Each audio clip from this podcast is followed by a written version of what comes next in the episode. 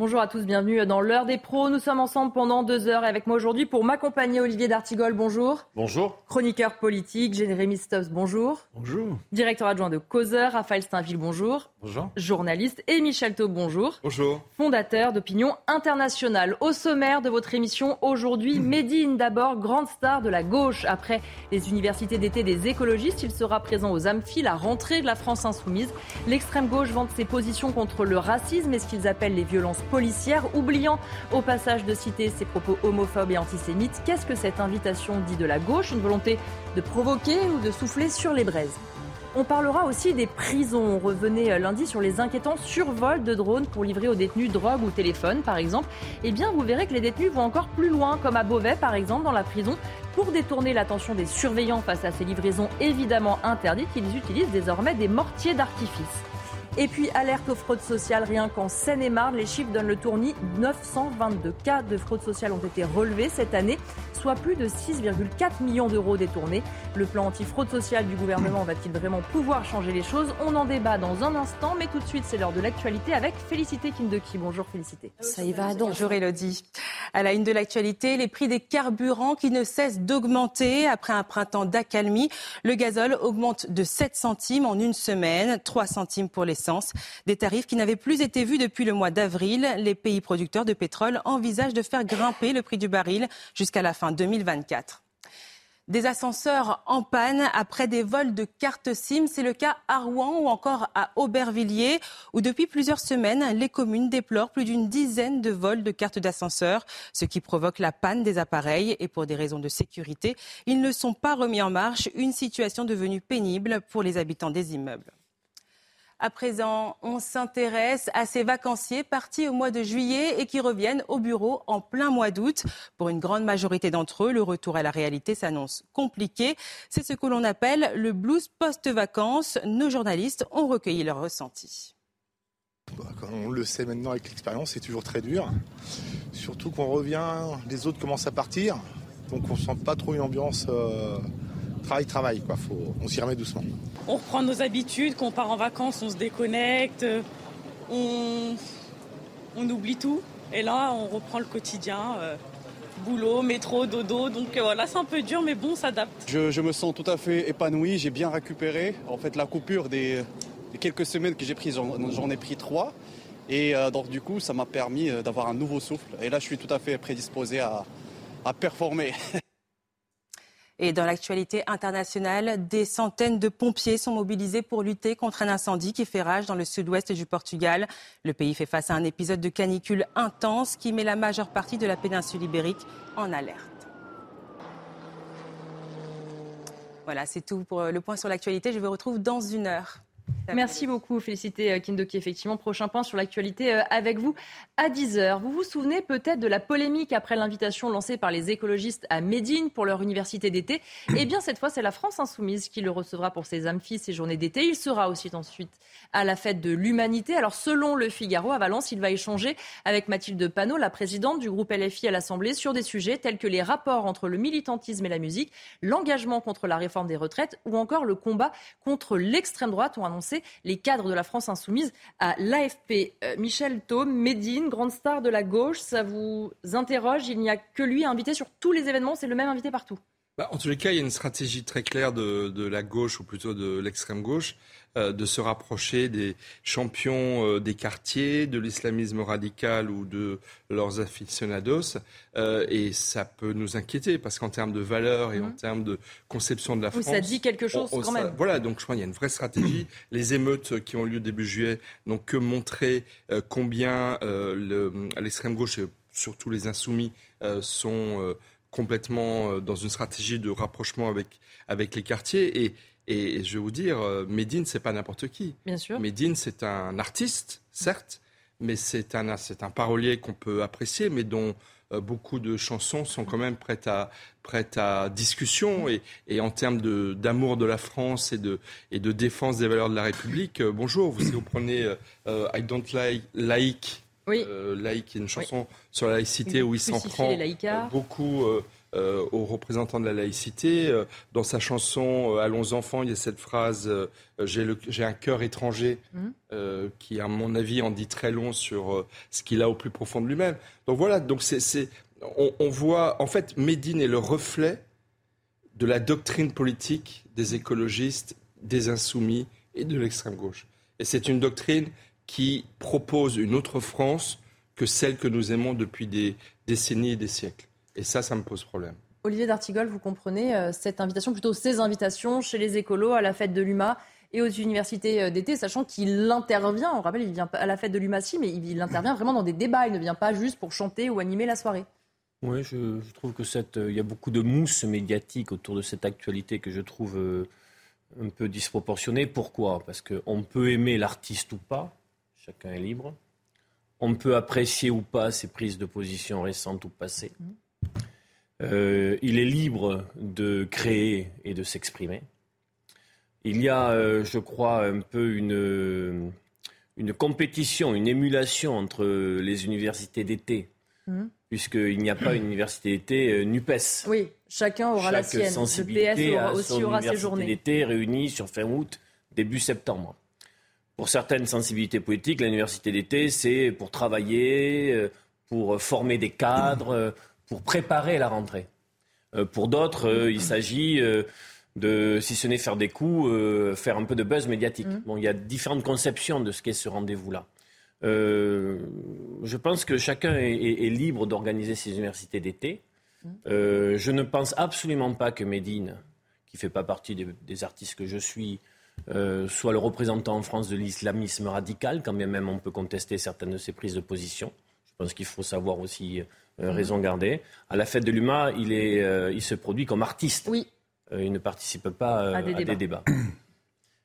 Raphaël Stein. Oui, mais ce qui est, ce qui est marrant, c'est qu'on a toujours tendance à, à, excuser les artistes et justement, sous, sous, prétexte que ce serait Médine, il faudrait faire le distinguo absolu entre ses paroles. Mhm. Euh, les paroles qu'il chante euh, et, euh, et, le reste. Le fait est que là où c'est un peu plus troublant avec Medine, c'est qu'au-delà même des paroles, et si on, on lui laisse justement cette sorte de liberté qu'ont mmh. les artistes de, de, dire et de les exprimer avec, avec les mots, la forme et la violence qu'ils veulent, il se trouve que l'homme euh, lui-même euh, est, intéressant, en tout cas dans son parcours. Il a été un compagnon de route de Dieudonné. Euh, il a été le parrain d'une association comme Havre de Paix, dont on sait qu'elle est hein. proche, dont elle était proche des frères musulmans. donc c'est aussi tout ça qui interroge et qui en dit beaucoup sur la stratégie de et, LFI et Europe Écologie Les Verts. Vous expliquez à très juste raison que les universités d'été de finalement des partis qui, forment la Nupes se faisaient en ordre dispersé. Euh, c'est pas anodin de voir que finalement euh, et Europe Écologie Les Verts et euh, LFI ont, fait le choix d'inviter la même personne, euh, tandis que le Parti communiste s'abstient de, faire appel à Médine. Pour moi, c'est assez clair. C'est deux publics finalement très, mmh. très, très distincts qu'ils visent, qu'ils flattent même. Euh, celui des banlieues. Et, et, ça, on ne peut pas euh, ne pas euh, s'interroger sur, sur les raisons qui les conduisent à faire ça. Et pour prolonger justement ce que vous disiez, Raphaël Steinville, sur ce côté un peu de gauche, on rappelle qu'en 2018, le patron du Parti socialiste, Olivier Faure, quand Médine avait appelé, disait-il, à crucifier les laïcars, il disait c'est un texte totalement insupportable pour la République laïque. Jérémy Stabs aussi sur ces choses qui peuvent sembler anodines, qui ont choisi d'inviter à ces universités d'été. On voit bien qu'à la NUPES, il y a véritablement deux gauches qu'on peut quasiment qualifier maintenant d'irréconciliables, qui n'ont plus grand-chose à voir ensemble. Oui, oui, tout à fait. Mais la, présence de ce rapport à ces universités d'été est parfaitement cohérente. Mhm. Ils ont les mêmes thèmes. Donc, euh, il, y a convergence. Il y a aussi quand même convergence dans l'incohérence souvent de leur position.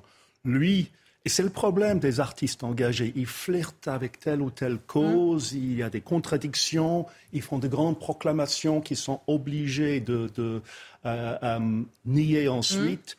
Euh, le grand problème, je pense, de cette gauche-là, c'est que quand ils sont obligés de faire appel à des rappeurs pour attirer l'attention sur eux et leur politique. Et pour débattre de fond Voilà. je pense que Médine devrait écouter un, artiste qu'il admire lui-même, qui est Bouba, et qui a récemment Dont dit... on a ah, parlé en début de semaine, oui. Voilà, tout à fait. Euh, euh, bon, Bouba, c'est autre chose. Euh, il y a... On pense que, bon, si on a un rappeur de son côté, par exemple, ça va parler à la jeunesse. Le problème, c'est que ce que disent ces gens-là, ce n'est pas du tout, à mon avis, fiable, même s'ils ont parfaitement le droit de dire ce qu'ils pensent. Et euh, euh, Oui, la question aussi, c'est celle de la légitimité pour aller sur des débats. Euh, par exemple, il y avoir des débats sur le racisme, ce qu'ils appellent les violences policières, etc. On se dit, on ne penserait pas forcément à Medine ou à un quelconque autre rappeur ou chanteur d'ailleurs. Ce qu'on n'a pas dit, c'est qu'un des points communs entre cette gauche et Médine et beaucoup de rappeurs, c'est les, les- les dites violences policières.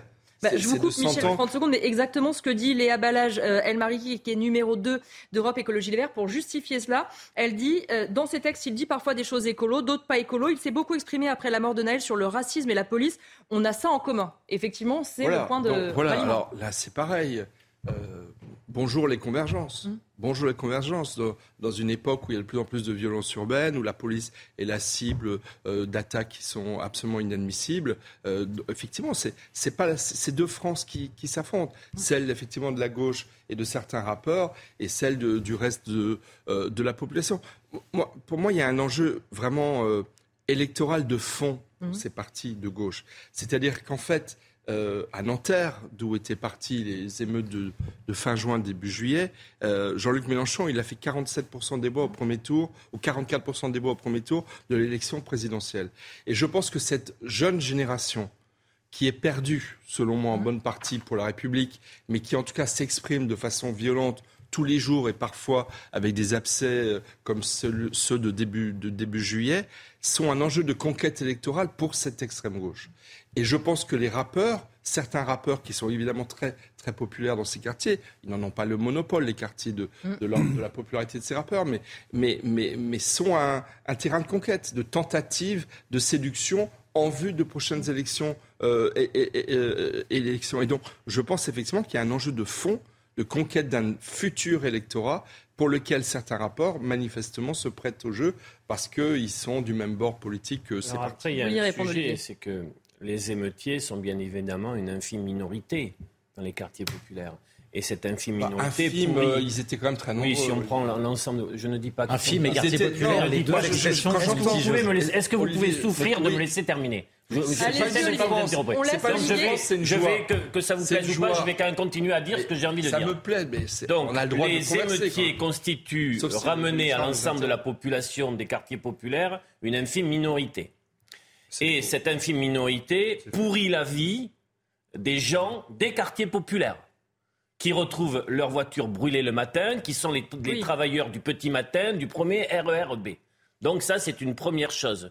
Ne, ne- arrêtez d'imaginer que les émeutiers sont représentatifs de l'ensemble des quartiers populaires. Dans les quartiers populaires, il y a des gens qui travaillent, Et il y a on a des gens qui sont, il y a des, hospi- il y a des hospitaliers, il y a des bon première chose, deuxième chose, il y a aussi une partie de la jeunesse des quartiers populaires qui ne descend pas pour euh, euh, aller attaquer des Bien policiers, pour incendier euh, des euh, voitures, qui peuvent se retrouver dans une partie des textes de Médine, qui sont dans cet imaginaire, qui, qui font partie de la communauté de ce rappeur et d'autres rappeurs. La question que je pose, parce qu'il peut y avoir une bataille d'imaginaire et d'avenir, et ce qu'on propose à cette jeunesse, reste que le fait de ne pas apprécier Médine ne vous exonère pas d'un travail de réflexion pour savoir pourquoi un certain nombre de jeunes euh, se- sont touchés par ces textes.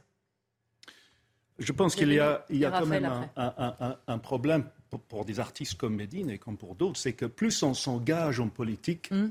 moins on est crédible en quelque sorte, Mm. parce qu'on n'a plus cette spontanéité.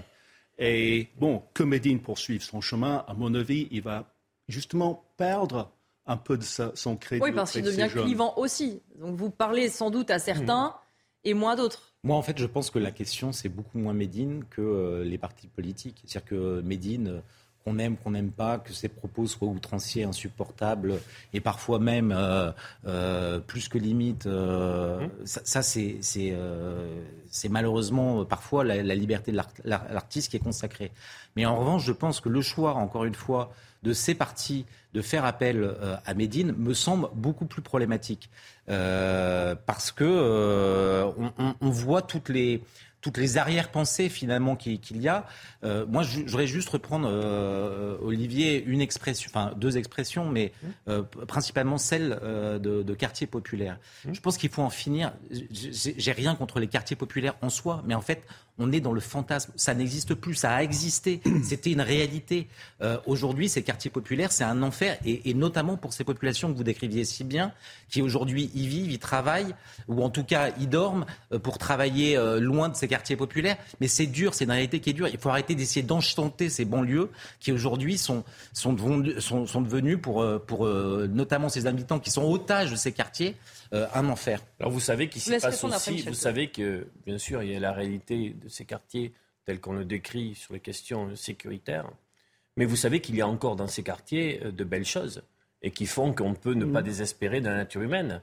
Il y a du soutien scolaire, il y a un monde associatif, il y a l'organisation de journées à la mer, organisée par le Secours populaire français aujourd'hui, qui va faire 10 000 journées à la mer pour ces jeunes qui montent dans les bus et qui, pour certains, euh, euh, n'ont jamais vu la mer, puisqu'il y a un problème, par exemple, d'investissement de, piscines dans le 93. Beaucoup de jeunes euh, de ces quartiers n'ont pas, pas, pas d'apprentissage pour savoir nager, par exemple. Et nous savons aussi très bien que pendant le confinement, c'est une partie de cette population qui ne pouvait pas télétravailler, qui a fait tourner la société française sur les métiers de qu'on a, qu'on a, dit à l'époque, on, va, on va les valoriser, on, va les valoriser, et qui ont été les grands oubliés. On, nous avait dit euh, le monde d'après sera meilleur, mais ces quartiers, qui pouvaient, ces métiers qui ne pouvaient pas télétravailler, ils n'ont pas été revalorisés après. Michel Taub, un dernier mot et on change de sujet, s'il vous plaît. Deux derniers mots, s'il vous plaît. Parmi les faits de gloire que vous prêtez au quartier, j'aurais préféré que vous disiez qu'il y a aussi beaucoup de créateurs d'entreprises, plus que d'activités sociales, euh, parce que c'est ça aussi qu'il y a dans les quartiers, et ça j'en conviens. De là à dire qu'ils étaient une infime minorité à faire les violences, il y a eu 500... Non, les statistiques nous racontent n'importe quoi.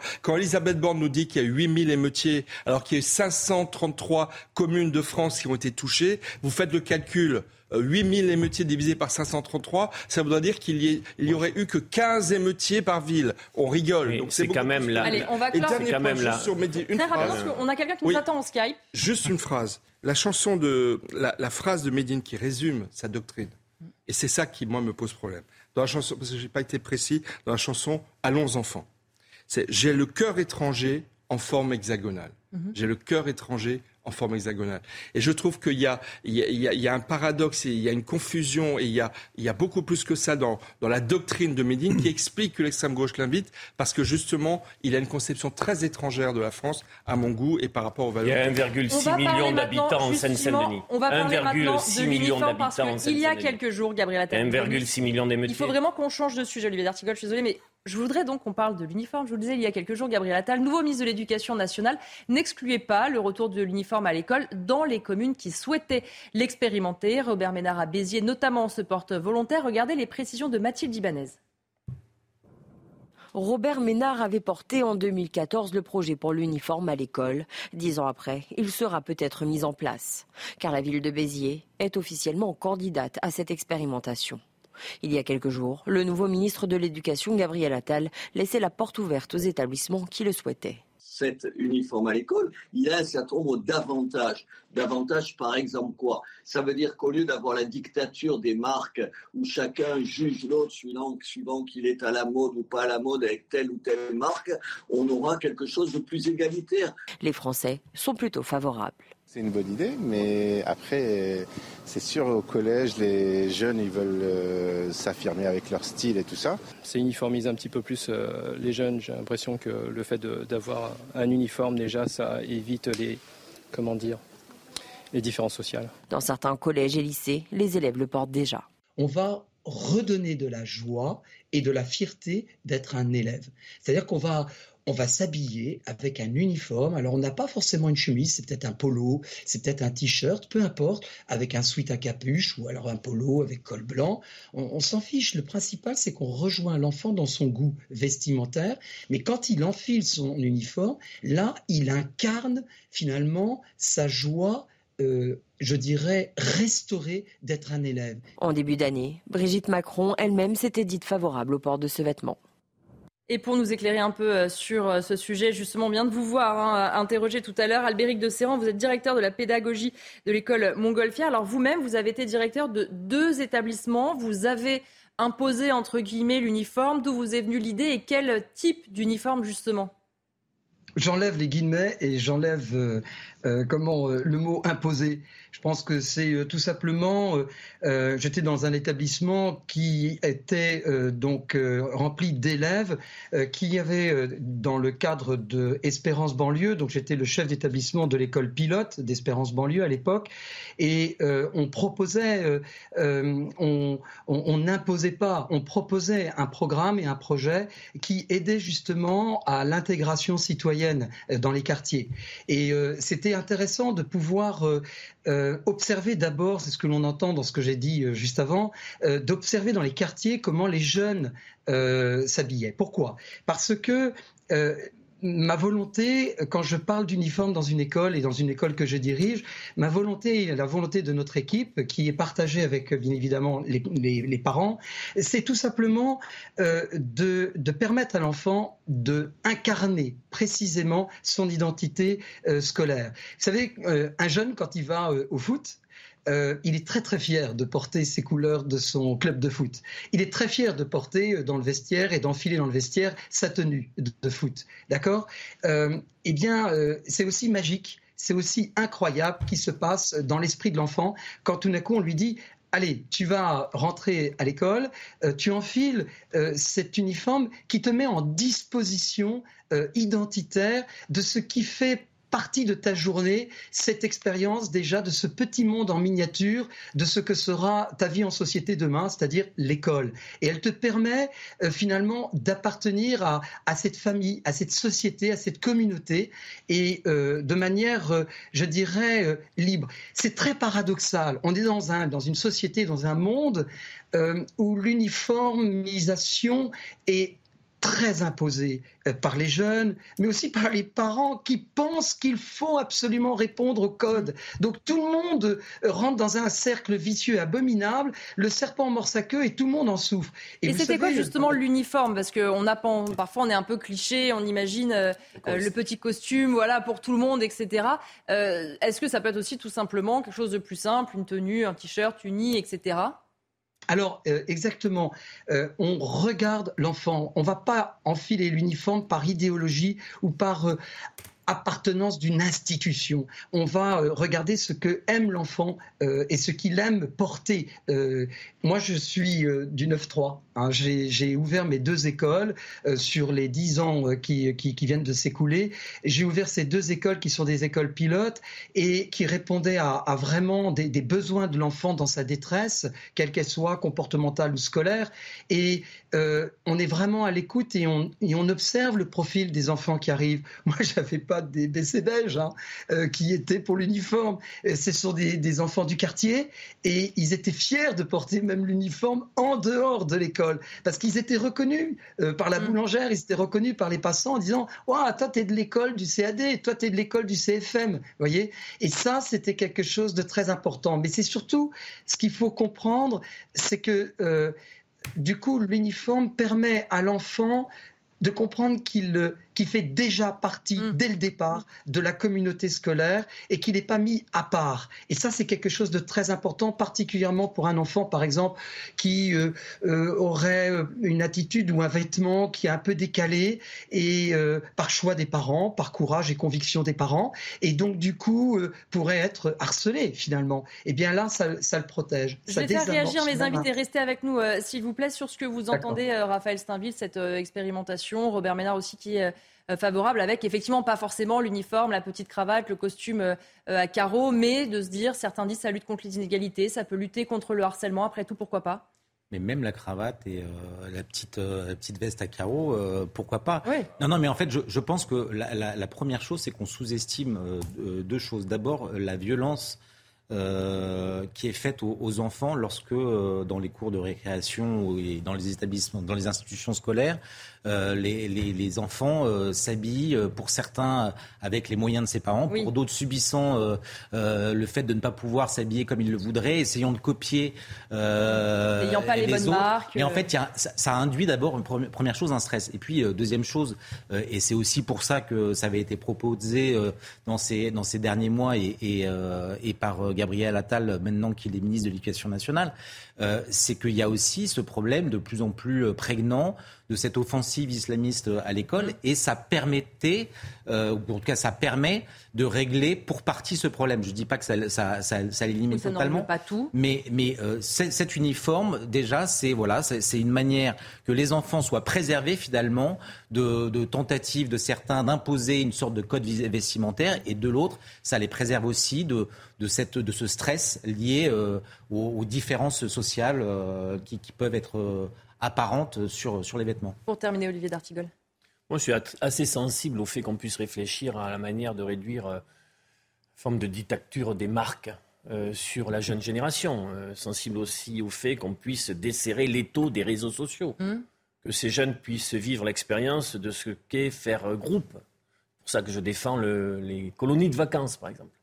Mais si l'objectif est réellement la lutte contre les inégalités, alors que notre pays est en échec puisque les inégalités scolaires sont le reflet exact des inégalités sociales, alors il faut réfléchir euh, à une véritable mixité sociale des établissements. Euh, ça avait été un peu abordé, mais de la mauvaise manière par Papendiaï. mais on a, eu des on a eu des statistiques folles montrant une forme de séparatisme scolaire qui fait que les, les, les, enfants euh, des familles pauvres ou modestes sont dans certains établissements et les enfants de catégories plus aisées sont dans d'autres établissements. Et rien que ça, ce que peut produire la carte scolaire, est un facteur puissant d'inégalité. Merci beaucoup. On va marquer une courte pause. Merci à vous aussi, Albéric de Serran, d'avoir été avec nous. On se retrouve évidemment dans quelques instants pour l'heure des pros. La suite, à tout de suite. On va redire un mot euh, rapide sur l'uniforme parce que, Jérémy, ça vous rappelle des souvenirs, l'uniforme, vous? Oui, oui, j'ai porté euh, l'uniforme pendant toute mon enfance et outre-Manche, 90% des mmh. écoles euh, imposent l'uniforme. Les avantages, c'est discipline, appartenance, égalitarisme. Mmh. Les bémols, c'est le coût. Mmh. En revanche, là, souvent, l'État est obligé de subventionner. Oui mais c'est une façon justement d'aider les, les, les, moins fortunés. L'autre chose, c'est que ça, ça, ça permet aux, gens qui ne vous aiment pas de vous repérer de loin. Oui, c'est ce que disait d'ailleurs ce directeur d'établissement. Voilà, et, et l'uniforme, ça ne vous protège pas contre ceux qui vous accusent d'avoir un mauvais regard. Hum. Évidemment, malheureusement. Michel Taub, pour terminer sur ce sujet. Je pense que la France a besoin d'un retour de l'autorité et, et de liens communs. Et je pense que c'est un peu trop facile de dire ah bah les chefs d'établissement qui vont vouloir l'expérimenter, ils sont libres de le faire.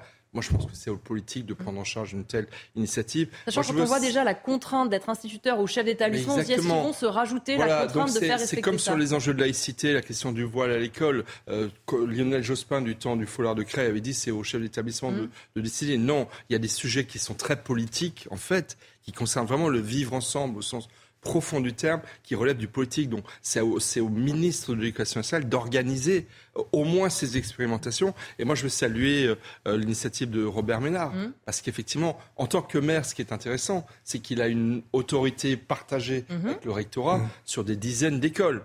Et donc, on peut espérer que dans les mois qui viennent, on aura un, grand laboratoire. Sur le primaire. oui, mais c'est ce que je dis sur l'élémentaire. Et donc, du coup, c'est vrai que euh, on pourra avoir euh, effectivement un retour d'expérience un peu plus euh, enrichissant que sur tel ou tel établissement éparpillé sur le territoire. Mais je le répète, c'est à Gabriel Attal, s'il mm. pense que c'est une bonne idée, de l'organiser de sorte qu'il y ait de très nombreuses expérimentations et pas cinq ou six seulement dans le pays dans les mois qui viennent. On va changer de sujet et parler maintenant de la prison de Beauvais parce que le 20 juillet dernier, elle a été la cible de mortiers d'artifice dans le but de détourner l'attention des gardiens pour pouvoir transmettre des colis aux détenus. Les explications sont signées Maureen Vidal, Jules Bédot et Corentin Brio. En pleine journée, le centre pénitentiaire de Beauvais est la cible de tirs de mortier. Des tirs de plus en plus fréquents et dans un but bien précis, comme le confirme ce gardien du centre. Donc ils, arrivent par les bois, ils viennent découper euh, les grillages de protection, ils rentrent sur le glacis et ils vont. Euh, euh, une équipe va attaquer nos collègues avec des mortiers et une autre équipe va projeter les colis au-dessus du mur d'enceinte. Des individus qui tentent de faire passer des colis contenant des stupéfiants et des téléphones portables. Cependant, il est rare qu'ils finissent entre les mains des détenus. Sous le coup de la pression, quand ils lancent les, les colis, en règle générale, ça tombe quand même à côté des cours de promenade. Donc on arrive toujours à les récupérer. Ou quand ça tombe dans les cours de promenade, euh, les détenus sont, fouillés euh, à la remontée des, des, promenades. Face à cette situation, la direction interrégionale des services pénitentiaires de Lille a mis en place plusieurs actions, comme le port de tenue de protection contre les flammes, la formation sur les tactiques d'intervention lorsque les projeteurs sont plus nombreux, ou encore le transfert ciblé des détenus identifiés comme organisant les projections. Mais les gardiens demandent également de meilleurs moyens de défense pour se protéger. Flashball, grenades de désencerclement ou encore des boucliers, des équipements qui seraient équivalents à ceux des policiers. Dans ce que demande Raphaël Steinville, notamment euh, les syndicats euh, de surveillants pénitentiaires, ils demandent notamment les mêmes moyens que les policiers, flashball, etc. Euh, est-ce qu'on se dit que c'est une bonne idée d'envisager de leur donner ces moyens? Si on a des tirs de mortier et des surveillants qui répliquent au flashball, on va avoir la même situation qu'on voit à Marseille en ce moment et un embrasement dans les prisons, ce qui n'est peut-être pas souhaitable. Euh, je comprends votre question. Euh, pour autant, déjà, la première des, nécessités, c'est qu'ils puissent se protéger. Bien sûr. Euh, lorsque l'on voit qu'ils en sont réduits aujourd'hui à s'équiper de, de, vêtements résistants mmh. aux flammes, c'est, ça, ça, souligne l'ampleur du, du, problème auquel ils sont confrontés. Euh, après, c'est là, où on doit avoir une, une vraie réflexion euh, politique et de société. C'est euh, comment faire face à ce, ce niveau de violence? Est-ce que on, on, en est, euh, on en est là avec la police. On a eu de cesse de la désarmer ou d'affaiblir ces équipements, euh, ces grenades qui sont de plus faible intensité, pour justement ne pas, euh, pour essayer d'éviter euh, ces, ces, ces, ces, polémiques sur, sur l'usage de, de, ces de ces, de ces matériels qui sont euh, effectivement qui peuvent être nuisibles, qui peuvent provoquer des dégâts, ou est-ce que euh, au contraire on, renforce et on, on crante d'un niveau supérieur euh, ce, ce, ce, matériel. Aujourd'hui, je, je, pense qu'on, à force de finalement d'avoir laissé laissé prise à toutes les polémiques en disant mais non il faut désarmer la police, il faut désarmer parce que c'est insupportable, ça risque de blesser, on, on a fragilisé ces institutions, cette institution pénitentiaire, cette institution euh, policière. Et donc, je pense que face à la violence de la société, mal, euh, on, peut le déplorer, il faut malgré tout des, des, un arsenal euh, déjà technique, un matériel qui, qui leur permette de, de, se protéger avant même de penser presque à la, à, la sécurité des citoyens. Michel Tebon, on a vu déjà lundi les drones qui survolent les prisons. on voit maintenant euh, les mortiers qui sont tirés euh, sur les euh, surveillants pénitentiaires. Et on avait lundi justement l'un des syndicalistes nous disant on a mis, on met plus de 3 millions sur les prisons, c'est très bien, mais en fait le compte n'y est pas du tout. On ne peut pas équiper les, les prisons, par exemple, de dispositifs anti-drones avec ce tarif-là. Je crois qu'il y a 44 prisons qui sont mm. dotées de dispositifs anti-drones. 44 sur 173 établissements pénitentiaires. Donc on est très très loin du compte. Mais moi, pour répondre, si vous me permettez, à votre première question, je vous en prie, parce qu'elle me paraît très importante, c'est que on ne détermine pas la doctrine de maintien de l'ordre mm. en fonction de possibles bavures policières. Et de même, on ne détermine mais on sait aussi Les craintes. Oui, oui, mais non, on ne... il faut être ferme là-dessus. C'est-à-dire que euh, le maintien de l'ordre, c'est une nécessité collective impérieuse, surtout à une époque d'augmentation des violences humaines. Donc pour la pénitentiaire, c'est exactement la même chose. Il y a une augmentation de la population carcérale parce qu'il y a de plus en plus de personnes qui sont condamnées pour fait de violence. Il y a, il y a une incurie. Il y a une incurie du système pénitentiaire dont les gardiens de prison sont les premières victimes. Mm-hmm. Donc s'il faut les équiper, on ne va pas se poser la question en fonction de possibles bavures qui pourraient être commises de leur part. Non, c'est pour les protéger parce qu'il y a un phénomène de fond qui, qui a une augmentation de la population carcérale. Le politique à 10 ans ou 15 ans de retard en matière de construction de prisons. Euh, Emmanuel Macron s'était engagé à 15 000 créations de prisons. Il n'y en a eu que 2 000 livrées en 6 ans. donc, donc c'est les surveillants de prison qui pâtissent de ces manquements du politique. Donc en attendant, il faut les protéger et les doter les moyens de se protéger en, en, en les formant, en les encadrant, en les contrôlant, ce qui est le cas également de, de, de, de, la police et il faut le faire davantage. Mais effectivement, c'est une nécessité. Sinon, on va avoir affaire à des drames dont tout le monde se plaindra ensuite. Olivier D'Artigol, Il ne faut pas oublier que le, les personnels pénitentiaires, c'est la troisième force de sécurité dans le pays, après la police et la gendarmerie. Et au final, il est euh, peu question d'eux. Ils mm. exercent dans des conditions euh, très difficiles, mm. puisque euh, la surpopulation carcérale, c'est un problème pour les détenus, mais c'est aussi un gros problème pour les mm. agents pénitentiaires. Pour leur sécurité. Ils sont mal rémunérés sur les grilles de la fonction publique, peu valorisés sur les dernières années et ils portent des revendications euh, justes mmh. euh, sur lesquelles il n'y a pas eu aujourd'hui de, de bouger, d'annonce euh, de l'exécutif, contrairement à d'autres sujets. Ça, c'est la première chose. la seconde chose, c'est que vous avez raison de rappeler qu'il y a une sous-dotation financière. Mmh. C'est-à-dire que je ne parle même pas de la construction de nouvelles places de prison. Non, non, déjà rien. Aujourd'hui, le, le, le, budget consacré aux établissements pénitentiaires ne permettent pas l'équipement mm. euh, anti-drone, on, on, en a on l'a évoqué il y a, lundi, lundi. Et, et, d'autres euh, aménagements permettant euh, une réponse en termes de sécurité adaptée mm. aux, nouveaux défis, parce que c'est une forme de nouveau défi que de voir ces images-là. donc ça demande vraiment une réponse de l'exécutif, mais c'est un sujet en fait peu traité. Jérémy Stubbs, pour euh, terminer sur ce sujet des prisons. Effectivement, c'est un, très grand sujet. Ce qui se passe à Beauvais, ça n'a rien de nouveau. Il y a mm. deux ans, déjà, trois gardiens de Beauvais ont été agressés au mortier. Euh, il y a eu une euh, vingtaine de gardiens à Beauvais qui ont fait une petite protestation, une manifestation lundi contre le manque d'effectifs. il y a eu une trentaine d'agressions contre les gardiens à Beauvais depuis le début de l'année. Et 5 ah. rien qu'au mois d'août, euh, disait euh, à Actuoise un syndicaliste FO Justice. Oui, oui, tout à fait, tout à fait. Donc, euh, tout revient justement à la question des effectifs, du recrutement, de la valorisation de ces personnes. je pense que la prison, le rôle de la prison dans la société est à repenser de A mm-hmm. à, Z. Et euh, nous avons tendance tous à, croire que bon, on va enfermer quelque part les indésirables et on va les oublier. Et on va oublier ceux qui les, gardent mm. et qui nous protègent. Eh bien, l'état de droit dans la société dépend de l'état des prisons. On va changer de sujet pour parler maintenant euh, de la fin de vie parce que c'est l'un des dossiers du gouvernement. Selon Figaro, Agnès Firmin-Lebaudot, ministre délégué aux professions de santé, devrait déposer sa copie fin septembre à la Première ministre et au président de la République. Alors le but, eh bien, c'est d'inventer un modèle euh, à la française sur cette question. Il faut tracer une voie étroite vers l'ouverture de l'aide active à mourir pour des patients majeurs, évidemment atteints d'une maladie euh, incurable avec un pronostic vital engagé à moyen terme. Évidemment, on le sait, Michel Taube, cette question, c'est une question très sensible. On voit que le gouvernement mâche sur des œufs, même sur la terminologie. Il semblerait, ils ne vont pas parler d'euthanasie, mais plutôt de mort choisie. Il y a deux choses. D'abord, c'est une patate chaude que traîne le euh, Emmanuel Macron depuis qu'il a été élu président de la République. Il y a une convention citoyenne sur le sujet, mhm.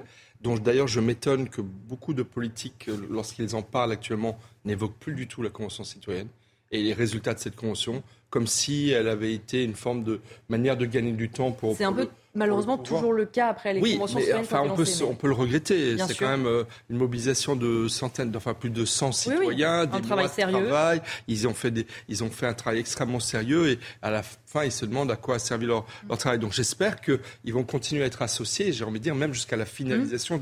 du, du, du, du, projet. Ensuite, je pense qu'il y a un problème culturel en France, mmh. c'est-à-dire que dans chaque société, on a sur ces questions de, de valeurs euh, une plus ou moins grande euh, propension à aller vers des choix, on va dire, de, modernité, on va, pour aller vite.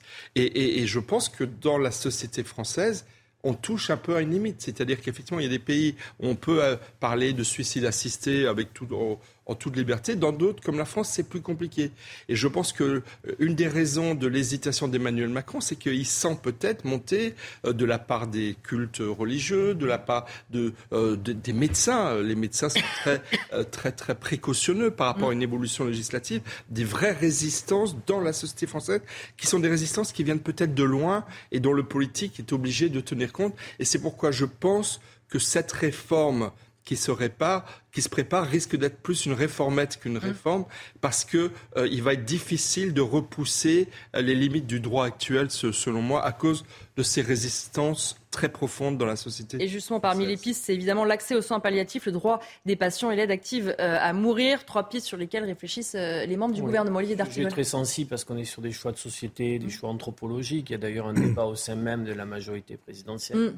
sur ces questions-là. Il y a en effet eu de mémoire euh, une convention citoyenne qui a rendu euh, euh, un document. 75% étaient favorables à l'évolution de la loi. Alors, mais le président s'est bien gardé de faire comme il avait fait sur d'autres Oui. conventions en disant on prendra. euh, et je n'aurais que quel euh, joker là, il, il a, il a dit que c'était. Il s'était engagé euh, devant Lynn Renault qui porte ce combat en Oui. disant nous le ferons, parlant de Euh, l'euthanasie. donc, donc, il a pris un peu, il a dit merci pour le rapport et la contribution, nous allons voir ce que nous allons en faire.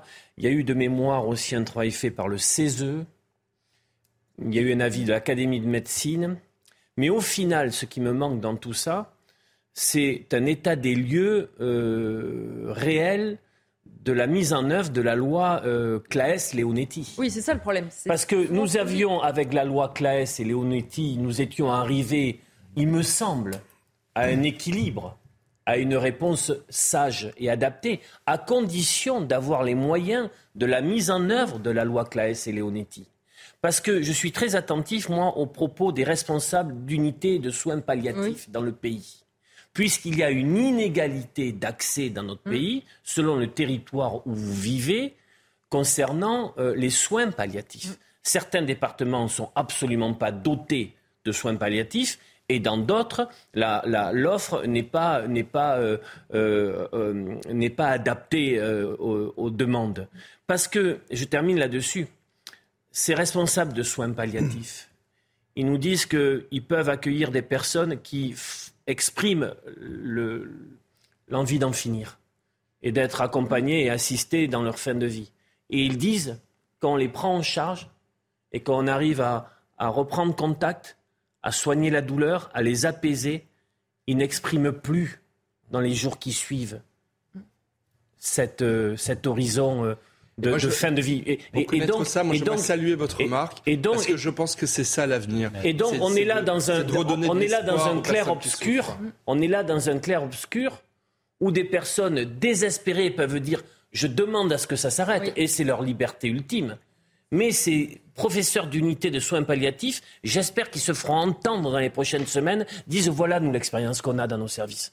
Et prenez en considération notre expérience. Je vais vous donner la parole, Raphaël Saint-Louis, mais justement pour poursuivre aussi ce que vous disiez, parce que euh, Jean-François Mattei, l'ancien ministre de la Santé, est interrogé par nos confrères du Figaro, et il dit quelque chose d'intéressant. Il dit aussi ceci le risque, hein, c'est que les personnes âgées, très malades ou handicapées pourraient se sentir de trop dans Oui. la société, notamment parce qu'ils sont confrontés au message que leur fin de vie est coûteuse Oui. et douloureuse euh, pour leurs Et donc c'est le syndrome du glissement. Se laisse Oui, et de partir en se dire, je ne disant, veux pas euh, imposer à mes proches ouais, une fin de vie sûr. euh, coûteuse en termes Mais- de temps. je pense Raphaël. que je pense que les, les propos et la réflexion d'Olivier d'Artigol sont, sont extrêmement justes, mesurés, mais face à un, un sujet euh, dont le, le politique, les politiques savent qu'ils ne peuvent avancer que la main tremblante. Mm. Euh, C'est un, un sujet immense euh, euh, qui englobe une infinité de mystères, euh, pas seulement anthropologiques, mais même celui de la celui de la dou- même la question de la douleur, c'est très compliqué de, de, de, de la traiter, de savoir euh, quand est-ce que cette douleur est insupportable, quand est-ce qu'on peut encore la soigner. Euh, et donc, je pense que euh, la loi euh, Claes-Leonetti était arrivée à une sorte de point d'équilibre lorsque, euh, pardon, mais vous, vous, vous évoquez cette question de, de la modernité, comme s'il faudrait euh, aller toujours plus loin parce que d'autres pays. les. Oui, oui, mais en fait, c'est- là toute la, la difficulté fa- face à ce genre de loi, c'est que on présente souvent ça comme des lois de progrès. Euh, c'est quel est le progrès? Est-ce que le progrès déjà, c'est de prendre en compte euh, l'humanité dans toute sa complexité? Justement, le- on est, on est avec, avec Emmanuel Macron, on a un président qui souvent a fait l'éloge de la, de la pensée complexe. Là, typiquement, on est face à un sujet euh, qui euh, qu'on qu'on ne peut pas euh, euh, qu'on ne peut pas régler comme ça, même avec une Et qui convention touche à l'intime de chacun. Même avec même dans la majorité, on voit qu'il y a autant, et c'est normal, autant d'idées sur la question qu'il y a d'histoire personnelle. Oui. C'est pas un sujet euh, Oui, mais- vous réfléchissez en termes de droite ou de gauche. Et le fait est, le fait est que je comprends tous ces travaux qui ont été euh, euh, faits par, euh, par, euh, par cette euh, convention citoyenne. citoyenne, mais qu'on écoute les médecins, qu'on écoute, qu'on fasse un bilan de, ces expérimentations dans les soins palliatifs, qu'on développe encore davantage ça. C'est une voie raisonnable, euh, mais qui n'est pas suffisamment poussée jusqu'à son terme. L'important aussi, Jérémy Stubbs, on le voit, c'est euh, l'avis des médecins et du personnel euh, soignant. Alors, un euh, des, une des idées qui serait envisagée par le gouvernement, c'est de faire comme dans l'État de l'Oregon, c'est-à-dire de prendre que le patient prenne seul une pilule qui mette fin à sa vie pour éviter que le personnel soignant ait lui-même à devoir assumer un, geste. Et justement, c'est ce que dit de nouveau Jean-François Mattei dans le Figaro ce matin. Il dit l'euthanasie et le suicide assisté ne sont ni un traitement ni une manière de prendre soin. C'est pour ça qu'il est essentiel que ce ne soit pas aux médecins de donner la mort. Ça aussi, c'est quand même quelque chose d'important à prendre en compte. Il faut associer le personnel soignant à cette réflexion. Oui, oui, bien sûr, bien sûr, bien sûr. Mais il faut dire que toutes ces, tous ces euphémismes, toutes ces précautions euh, sont là pour, en fait, nous cacher une vérité euh, inacceptable. Euh, on peut déjà tirer quelques leçons avec prudence de l'exemple du Canada, mm-hmm. où, où l'euthanasie est parfaitement légale. Là, on a vu euh, des personnes malades ou en détresse euh, à qui on a proposé l'euthanasie comme solution à leur problème, en sachant que si quitter la vie maintenant, mhm. ça coûterait beaucoup moins cher aux services mhm. de santé. On dit on va mettre des précautions pour empêcher ça. Ça me semble très, très, très difficile parce que nous sommes à une époque où il y a beaucoup de vieux. Les gens vivent beaucoup plus longtemps. Euh, et la tentation, oui, justement, de laisser les gens décider, se décider à mourir comme ça, euh, c'est ouvrir la porte à une sorte de dévalorisation de la vie humaine.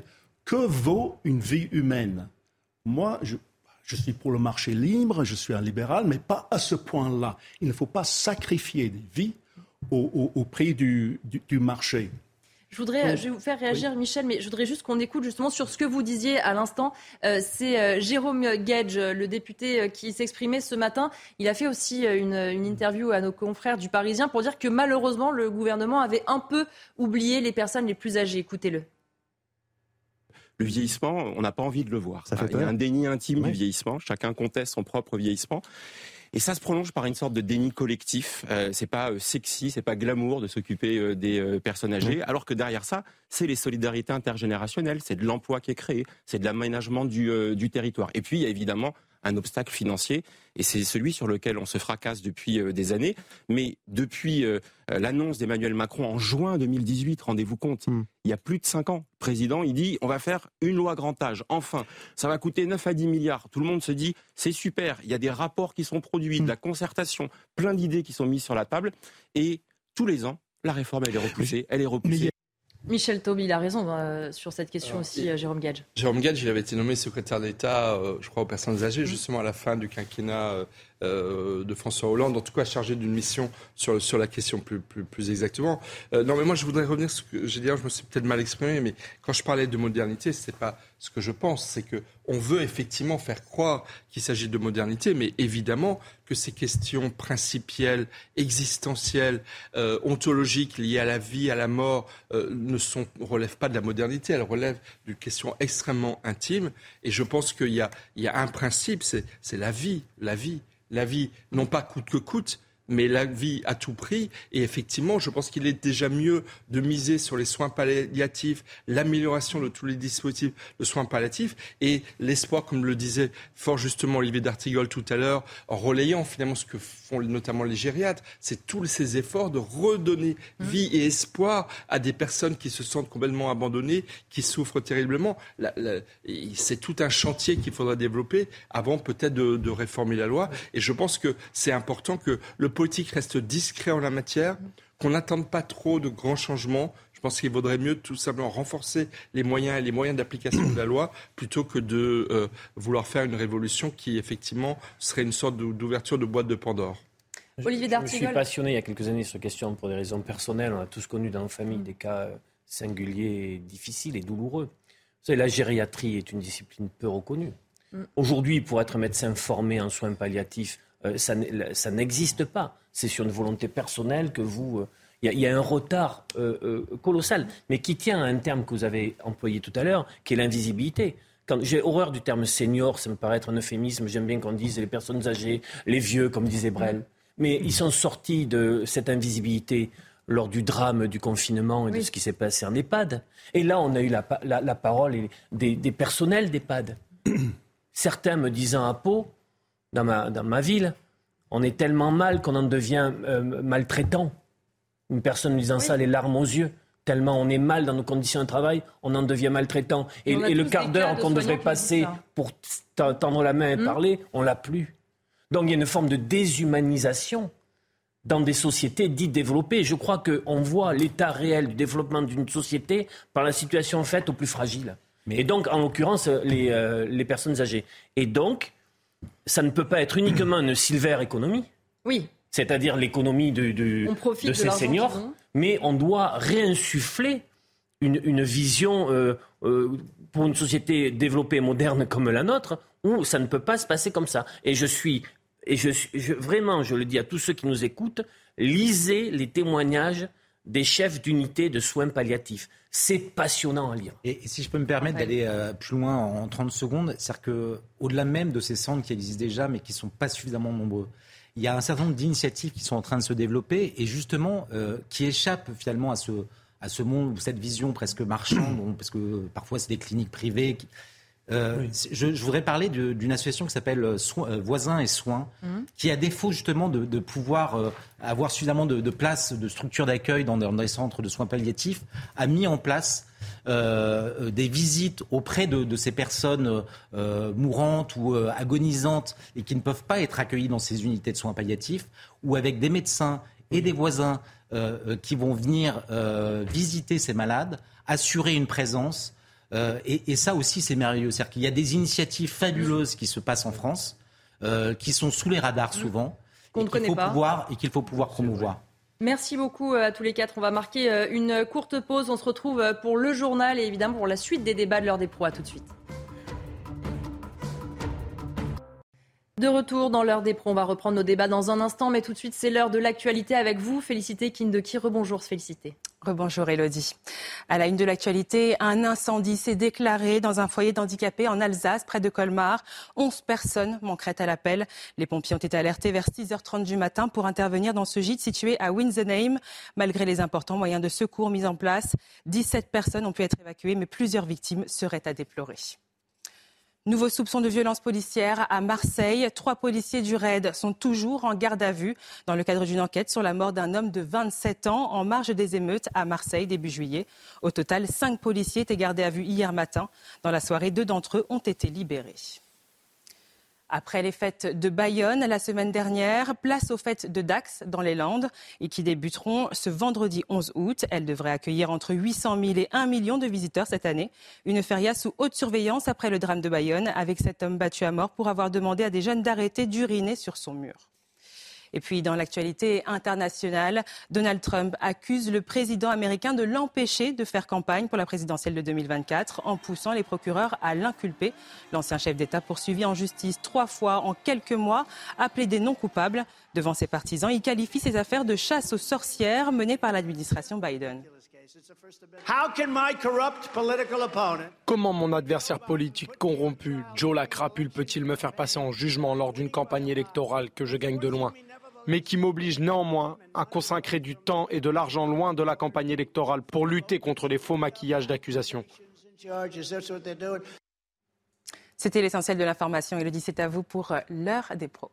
On va revenir justement sur cet incendie dont vous euh, parliez euh, dans le journal avec euh, cette annonce hein, qui a été faite par le ministre de l'Intérieur, Gérald Darmanin, sur les réseaux sociaux. Gérald Darmanin qui a dit ceci, un incendie s'est déroulé tôt ce matin dans une structure accueillant des personnes handicapées dans le Haut-Rhin. En dépit de l'intervention rapide et courageuse des sapeurs-pompiers que je salue, plusieurs victimes seraient à déplorer. L'intervention se poursuit. La préfecture annonce que 11 personnes pour l'instant manquent à l'appel. On va faire le point justement sur les informations à 10h avec vous, Maureen Vidal. Sait-on euh, ce matin, Maureen? Eh bien, vers 6h30 ce matin, les pompiers ont été alertés d'un incendie dans un gîte pour personnes handicapées près de Colmar, dans le Haut-Rhin. Le bâtiment a été le théâtre d'un embrasement généralisé selon les pompiers. 17 personnes ont été évacuées des lieux, mais pour l'heure, 11 personnes manqueraient encore à l'appel, comme vous le disiez, selon la préfecture. Alors des flammes violentes, mais l'incendie a été rapidement maîtrisé par les forces déployées sur place. Au total, une dizaine de véhicules avec au moins une cinquantaine de pompiers sont intervenus et l'opération continue encore. Merci beaucoup, euh, Maureen. Vous revenez vers nous euh, évidemment dès que vous avez euh, des informations. On va prendre maintenant la suite de nos débats et on va parler toujours de ce qui se passe à Marseille, puisque vous le savez, trois policiers du RAID sont encore en garde à vue après la mort de Mohamed B en charge en marge des émeutes à Marseille. Michel Taube, on comprend bien sûr qu'il faille faire totalement la lumière sur cette affaire. Et quand on voit la grogne des policiers sur place, on se dit que ça va rajouter encore du mal-être et du trouble dans la police de Marseille et d'ailleurs partout en France. Écoutez, moi, ce que je tiens à dire, c'est que euh, dans un contexte de, violence urbaine croissante, avec les émeutes qu'on a connues euh, fin juin, début juillet, évidemment que les risques de bavure policière euh, ont dû monter en flèche, vu les attaques que la police a subies. Alors après, ça n'exonère pas les policiers d'être sous le contrôle de juges, d'être soumis à des règles de déontologie policière évidemment de très très haut niveau, mais il est vrai, et c'est pour ça que les policiers sont très choqués, que le contexte dans lequel ils agissent mmh. a été pendant 3-4 jours d'une violence mmh. inouïe. Et moi j'aimerais rappeler, et ça n'est pas pour exonérer en quoi que ce soit la responsabilité, mais sur le jeune Naël qui est mort, mmh. au moment où le policier lui tire dessus, il y a eu 20 minutes de course-poursuite, 20 minutes de délit de fuite, 20 minutes de refus d'obtempérer. Et c'est vrai que je pense qu'il y a un enjeu judiciaire qui est de comprendre, euh, non pas encore une fois d'excuser, mais de, comprendre le contexte, dans lequel agissent les policiers. Et, et, la colère des policiers vient de ce qu'ils ressentent. Ils ont le sentiment, et plus que le sentiment, la certitude que l'on ne tient pas assez, que la justice ne tient pas assez compte du contexte dans lequel ils agissent pour expliquer leur comportement. Après, il faut plus de formation. Après, évidemment, il y a certainement plein de détails à revoir, mais il faut protéger nos policiers parce que c'est une condition de l'exercice de la sécurité publique. Et permettez-moi aussi d'avoir un mot parce que sur les faits qu'on vient d'apprendre euh, à Colmar, à Winsenheim, parce que je suis colmarien et j'ai grandi à Winsenheim en partie, et j'espère que c'est un drame qui, qu'il y aura le moins de, morts possibles, malheureusement, et, et que Fadila Katabi, la ministre en charge des personnes handicapées, euh, sera très vite sur place parce qu'il y a beaucoup de douleurs certainement qu'il va falloir euh, apaiser et les pour les familles, évidemment. Olivier D'Artigol, on en a déjà beaucoup parlé hein, sur euh, cette émission de ce qui se passe euh, à Marseille. Vous vous rappelez souvent, d'ailleurs, vous, alors dans l'autre affaire, l'affaire Eddy, à quel point Eddy et son avocat ont eu des mots très responsables, si on peut dire, envers la police, de dire que ce n'était pas le procès de la police, qu'il ne fallait pas mettre tous les policiers dans le même sac. Ça aussi, c'est important parfois Oui, c'est une parole importante, parce que ce jeune aurait pu basculer dans une haine euh, sans discernement et les paroles qu'il a eues, que son conseil avocat a eu, euh, a participé à quelque chose de, il me semble, de positif dans un dossier qui ne l'est pas. Sur le RAID, c'est compliqué parce que le RAID, euh, on doit leur exprimer notre respect, notre mm. grande gratitude. C'est une unité d'élite qui fait un travail remarquable, qui intervient dans des moments où l'essentiel est en jeu et ils sont face à des, à des, à des menaces ô combien dures. Mm. Euh, c'est d'ailleurs un problème que des unités euh, soient engagées alors que ce n'est pas leur cœur de mission, euh, l'ordre public. c'est aussi une réalité des forces qu'on doit engager face à des émeutiers. après, maintenant, on en a l'expérience. Que faire si ce n'est, Michel Top vient de le dire, il faut que la justice prenne en, et le discernement du moment, que s'est-il passé, comment les choses ont évolué. Donc c'est un travail d'enquête un travail minutieux d'enquête. Et le temps médiatique n'est pas le temps judiciaire. On ne cesse de le répéter, mm. mais... Euh, Et la justice a besoin aussi d'un de, peu de, calme. Ce qui, ça doit être difficile aussi, de, je l'ai dit sur notre, un autre moment. Euh, euh, la, justice doit pouvoir travailler dans un climat sur certains dossiers plus serein. La politisation, d'où qu'elle vienne d'ailleurs, c'est très largement réparti dans tous les camps et toutes les sensibilités dès que nous avons l'information, il y a un phénomène de, d'embrasement sur les réseaux sociaux mm. et dans le personnel politique qui n'aide pas toujours à, à avoir un, regard, si ce n'est si ce n'est décalé, mais au moins avec pour laisser du temps. J'ai dit sur un certain, on a perdu le, on a perdu le, silence. Mm. J'ai souvenir où il y a encore quelques, ma vous êtes certaines ma génération, où suite à un événement fort, tonitruant, spectaculaire, le débat avait lieu. Mais dans la classe politique comme dans la classe médiatique, mais il y a aussi aujourd'hui les chaînes d'infos, j'en fais partie, il y a les réseaux sociaux, il n'y a plus ce, temps où les choses s'arrêtent un peu. Et ce temps-là permettait aussi de, de, digérer, de réfléchir, de... on ne l'a plus. Je voudrais qu'avant de poursuivre nos débats, qu'on rejoigne euh, Tanguy Hamon, journaliste au service euh, police-justice. On disait, Tanguy, donc trois euh, de ces membres du RAID sont toujours en garde à vue à Marseille. C'est bien cela? Bien cela sur les cinq policiers qui avaient été placés, les cinq policiers du raid de Marseille qui avaient été placés en garde à vue hier. deux ont vu leur garde à vue être levée. Ils sont donc désormais trois à être placés en garde à vue. Pour rappel, ces gardes à vue s'inscrivent dans le dans le cadre d'une information judiciaire qui avait été ouverte après la mort de Mohamed B, un jeune homme de 27 ans retrouvé mort d'un arrêt cardiaque euh, dans les rues de Marseille dans la nuit du 1er au 2, juin, au 2 juillet. Pardon. Le parquet de Marseille avait indiqué que cet arrêt cardiaque qui avait provoqué sa mort était probablement euh, survenu euh, après le tir d'un projectile de type flashball qu'il aurait reçu dans le thorax. Et donc tout l'intérêt de ces, de ces gardes à vue et des interrogatoires de l'IGPN pour ces trois policiers, c'est de permettre déjà de déterminer si euh, un tel tir a bel et bien eu lieu et surtout, euh, chose la plus importante, de déterminer euh, le contexte de ce tir s'il a eu lieu. Euh, Tanguy pour toutes ces euh, précisions. Et dans le même temps, hier, Gérald Darmanin s'est rendu euh, à Marseille. Raphaël Steinville, c'était une visite attendue par les policiers, par les syndicats de policiers. Alors ce que nous dit Beauvau, c'est qu'ils étaient une soixantaine, que l'échange a été franc, convivial, que tout s'est bien déroulé. Quand on voit le contexte actuellement de la police à Marseille, on a du mal à comprendre comment l'échange a pu être très convivial, très sympathique, ou alors on n'a pas parlé du fond et des vrais problèmes. oui, mais il se trouve que Gérald Darmanin et reste, malgré euh, ce qui se passe dans, la police, malgré le, malaise, la colère que, beaucoup euh, expriment, reste encore euh, apprécié par, ses troupes parce qu'il est quand même en soutien. c'est pas pour rien que Frédéric Vaux et que Laurent Nunez, au lendemain de, de, ce mouvement dans, dans, la police, ont, ont, apporté leur soutien. Ils, n'ont pu le faire que parce que euh, Gérald Darmanin, euh, qui était à l'époque en voyage euh, dans le Pacifique avec, avec Emmanuel Macron, leur avait laissé la liberté de, pouvoir s'exprimer ainsi.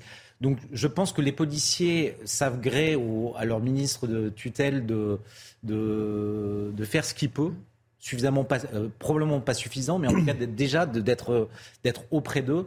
Euh, ils ont un certain nombre de revendications et on le voit à chaque fois euh, dans, ces périodes et notamment parce que euh, là aujourd'hui on, commente le fait que trois policiers du RAID soient en garde à vue.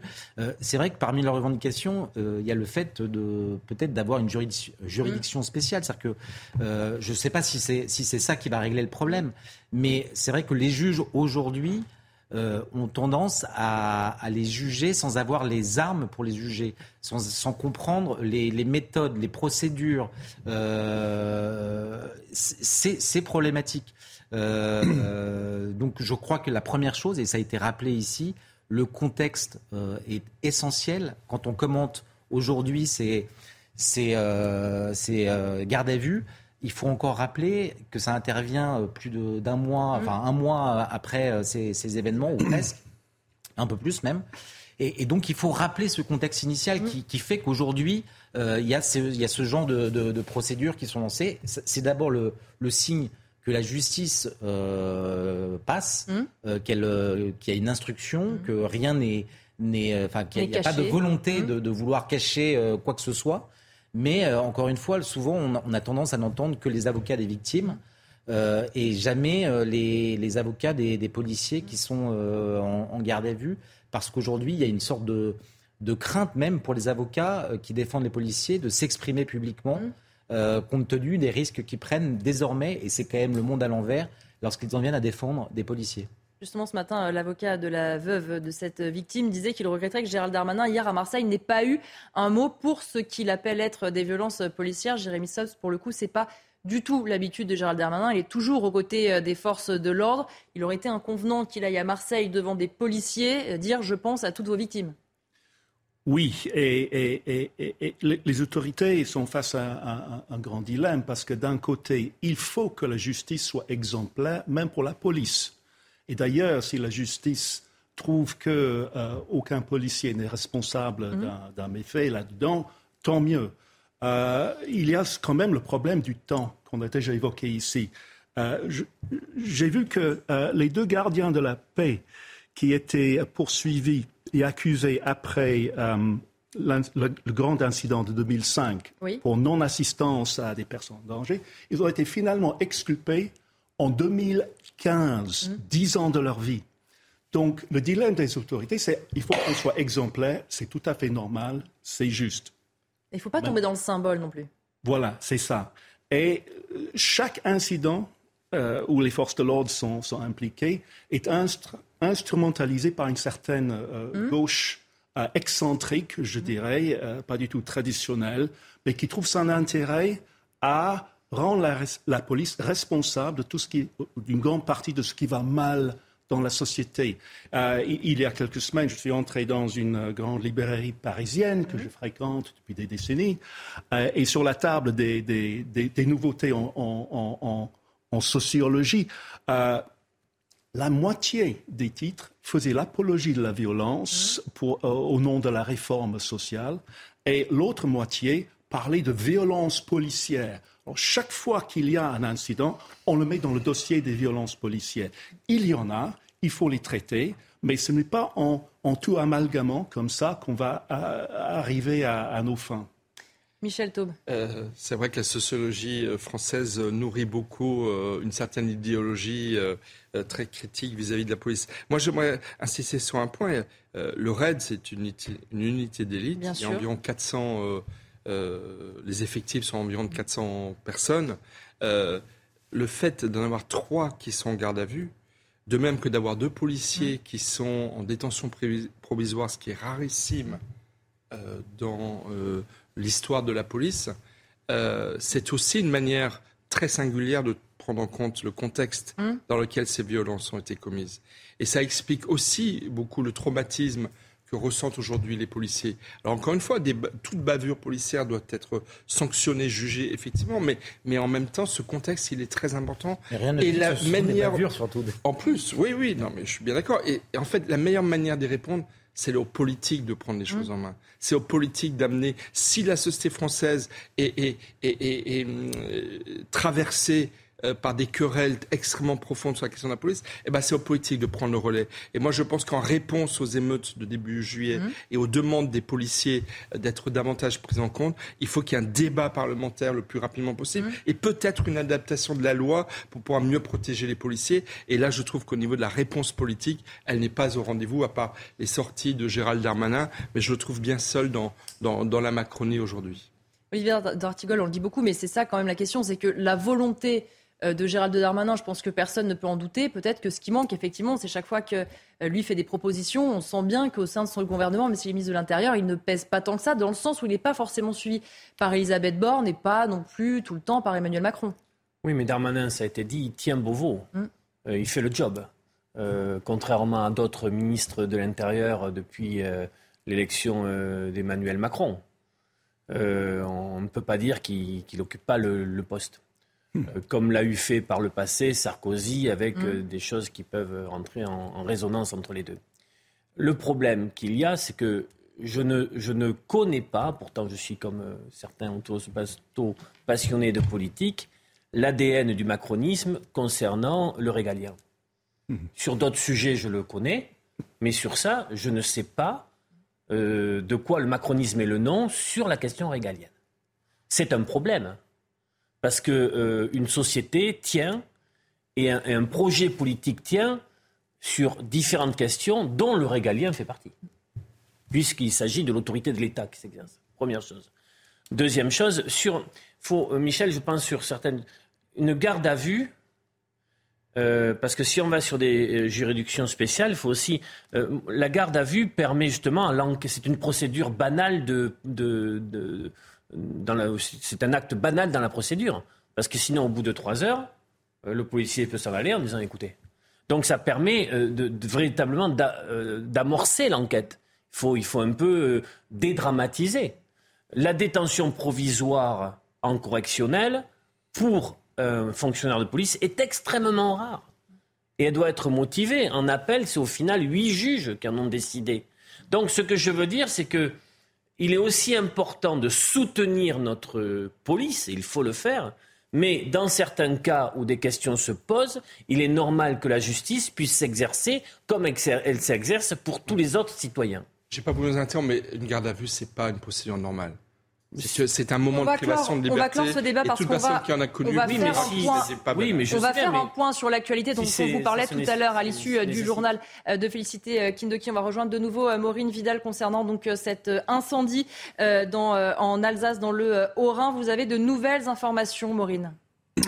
Effectivement, Elodie. Alors, donc, vers 6h30 ce matin, euh, les pompiers ont été alertés d'un incendie dans un gîte près de Colmar, dans le Haut-Rhin, dans lequel un groupe d'adultes originaires de Nancy se trouvait. Le bâtiment, donc, a été euh, le théâtre d'un embrasement généralisé selon les pompiers. Sur les 500 mètres carrés euh, du bâtiment, 300 ont été embrasés. Donc, 17 personnes ont été évidemment évacuées des lieux, mais pour l'heure, 11 personnes manqueraient encore à l'appel selon la préfecture. Des flammes violentes, mais l'incendie a été rapidement maîtrisé par les forces déployées sur place. Le préfet euh, du Haut-Rhin a ouvert le centre opérationnel départemental afin de coordonner l'ensemble des services de l'État mobilisés. Au total, une dizaine de véhicules, 76 sapeurs-pompiers et 40 militaires de la gendarmerie sont intervenus. Merci beaucoup, Maureen. Évidemment, vous revenez vers nous dès que vous avez des informations. On va changer de sujet maintenant on va parler de Sabrina Agresti-Roubache. C'est la nouvelle ministre euh, de la Ville. Elle est au cœur d'une polémique parce qu'elle a euh, accordé ce week-end au JDD une interview et elle s'est justifiée sur pourquoi elle parlait au JDD en disant ceci. On ne peut pas avoir été Charlie, être allé manifester et mettre aujourd'hui en pièces la liberté d'expression. Des journalistes sont morts. Je suis une fille de Cabu. Moi, en tout cas, cela n'a jamais été dans mon ADN. Michel Taube, elle avait euh, raison. Depuis, on a appris que Matignon n'était pas vraiment au courant, que certes, l'Élysée a validé l'interview, euh, mais regrette un peu sa tentative d'exister. Qu'est-ce que vous en pensez? Non, moi je trouve c'est très bien. Euh, j'ai envie de dire, elle a presque sauvé l'honneur d'une partie de la Macronie qui veut, euh, qui veut boycotter. JDD. Non, non, je pense qu'elle est, elle est entière, elle a ses convictions, elle est, elle est attachée à la liberté d'expression et donc elle s'exprime. Après, je voudrais la voir à l'œuvre en tant que ministre.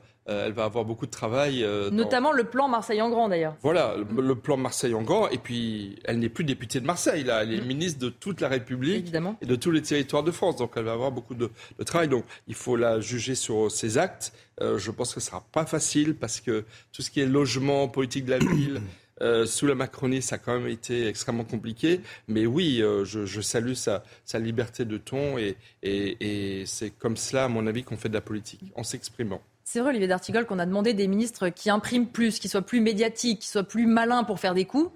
On ne peut pas lui reprocher le fait qu'elle ne soit pas médiatique et que, je pense qu'en plus, elle, elle assume de se dire euh, oui, je suis allée euh, parler au JDD, elle savait très bien l'impact que ça aurait, mais elle assume, elle le fait. Nous la connaissons parce qu'elle euh, elle, vient, régulièrement. C'est plutôt d'ailleurs agréable d'être face à elle dans, un, dans, une discussion politique parce qu'elle fait face. Mm. Disons, c'est pas de l'eau tiède. Mais une question, j'aimerais bien être petite souris pour savoir si réellement euh, euh, son, sa présence dans le hum, JDD euh, dernier publié est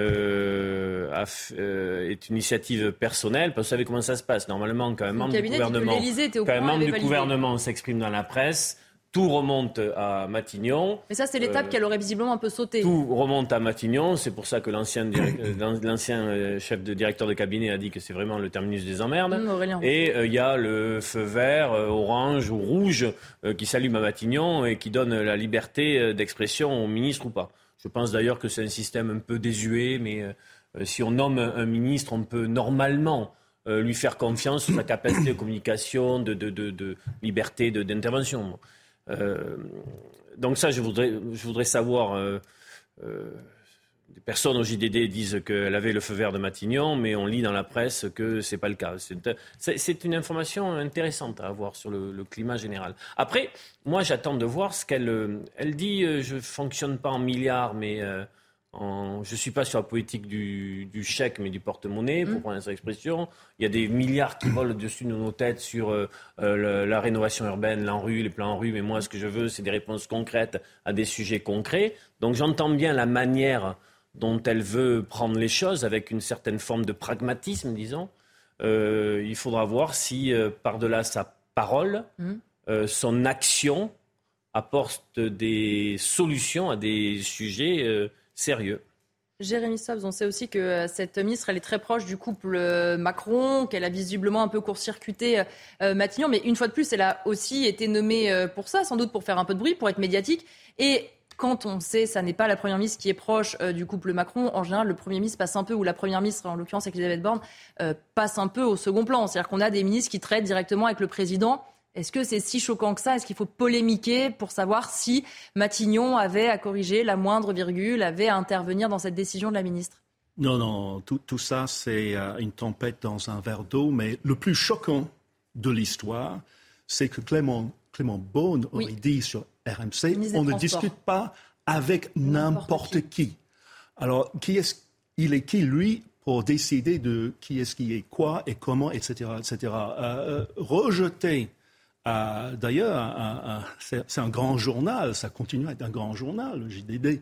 Euh, le fait de parler comme ça, euh, d'un média, c'est ça qui est choquant. Mais ils le font aussi avec leur adversaire politique, parce que par exemple, quand Elisabeth Borne dit qu'elle veut bien trouver des compromis uniquement avec l'arc républicain, qu'elle décide donc euh, d'enlever de, cet arc républicain à l'Assemblée, par exemple, le Rassemblement national et la NUPES, euh, il y a plus de monde hors... Euh, oui, il y a presque plus de monde maintenant hors arc républicain que dedans. Oui, c'est contre-productif.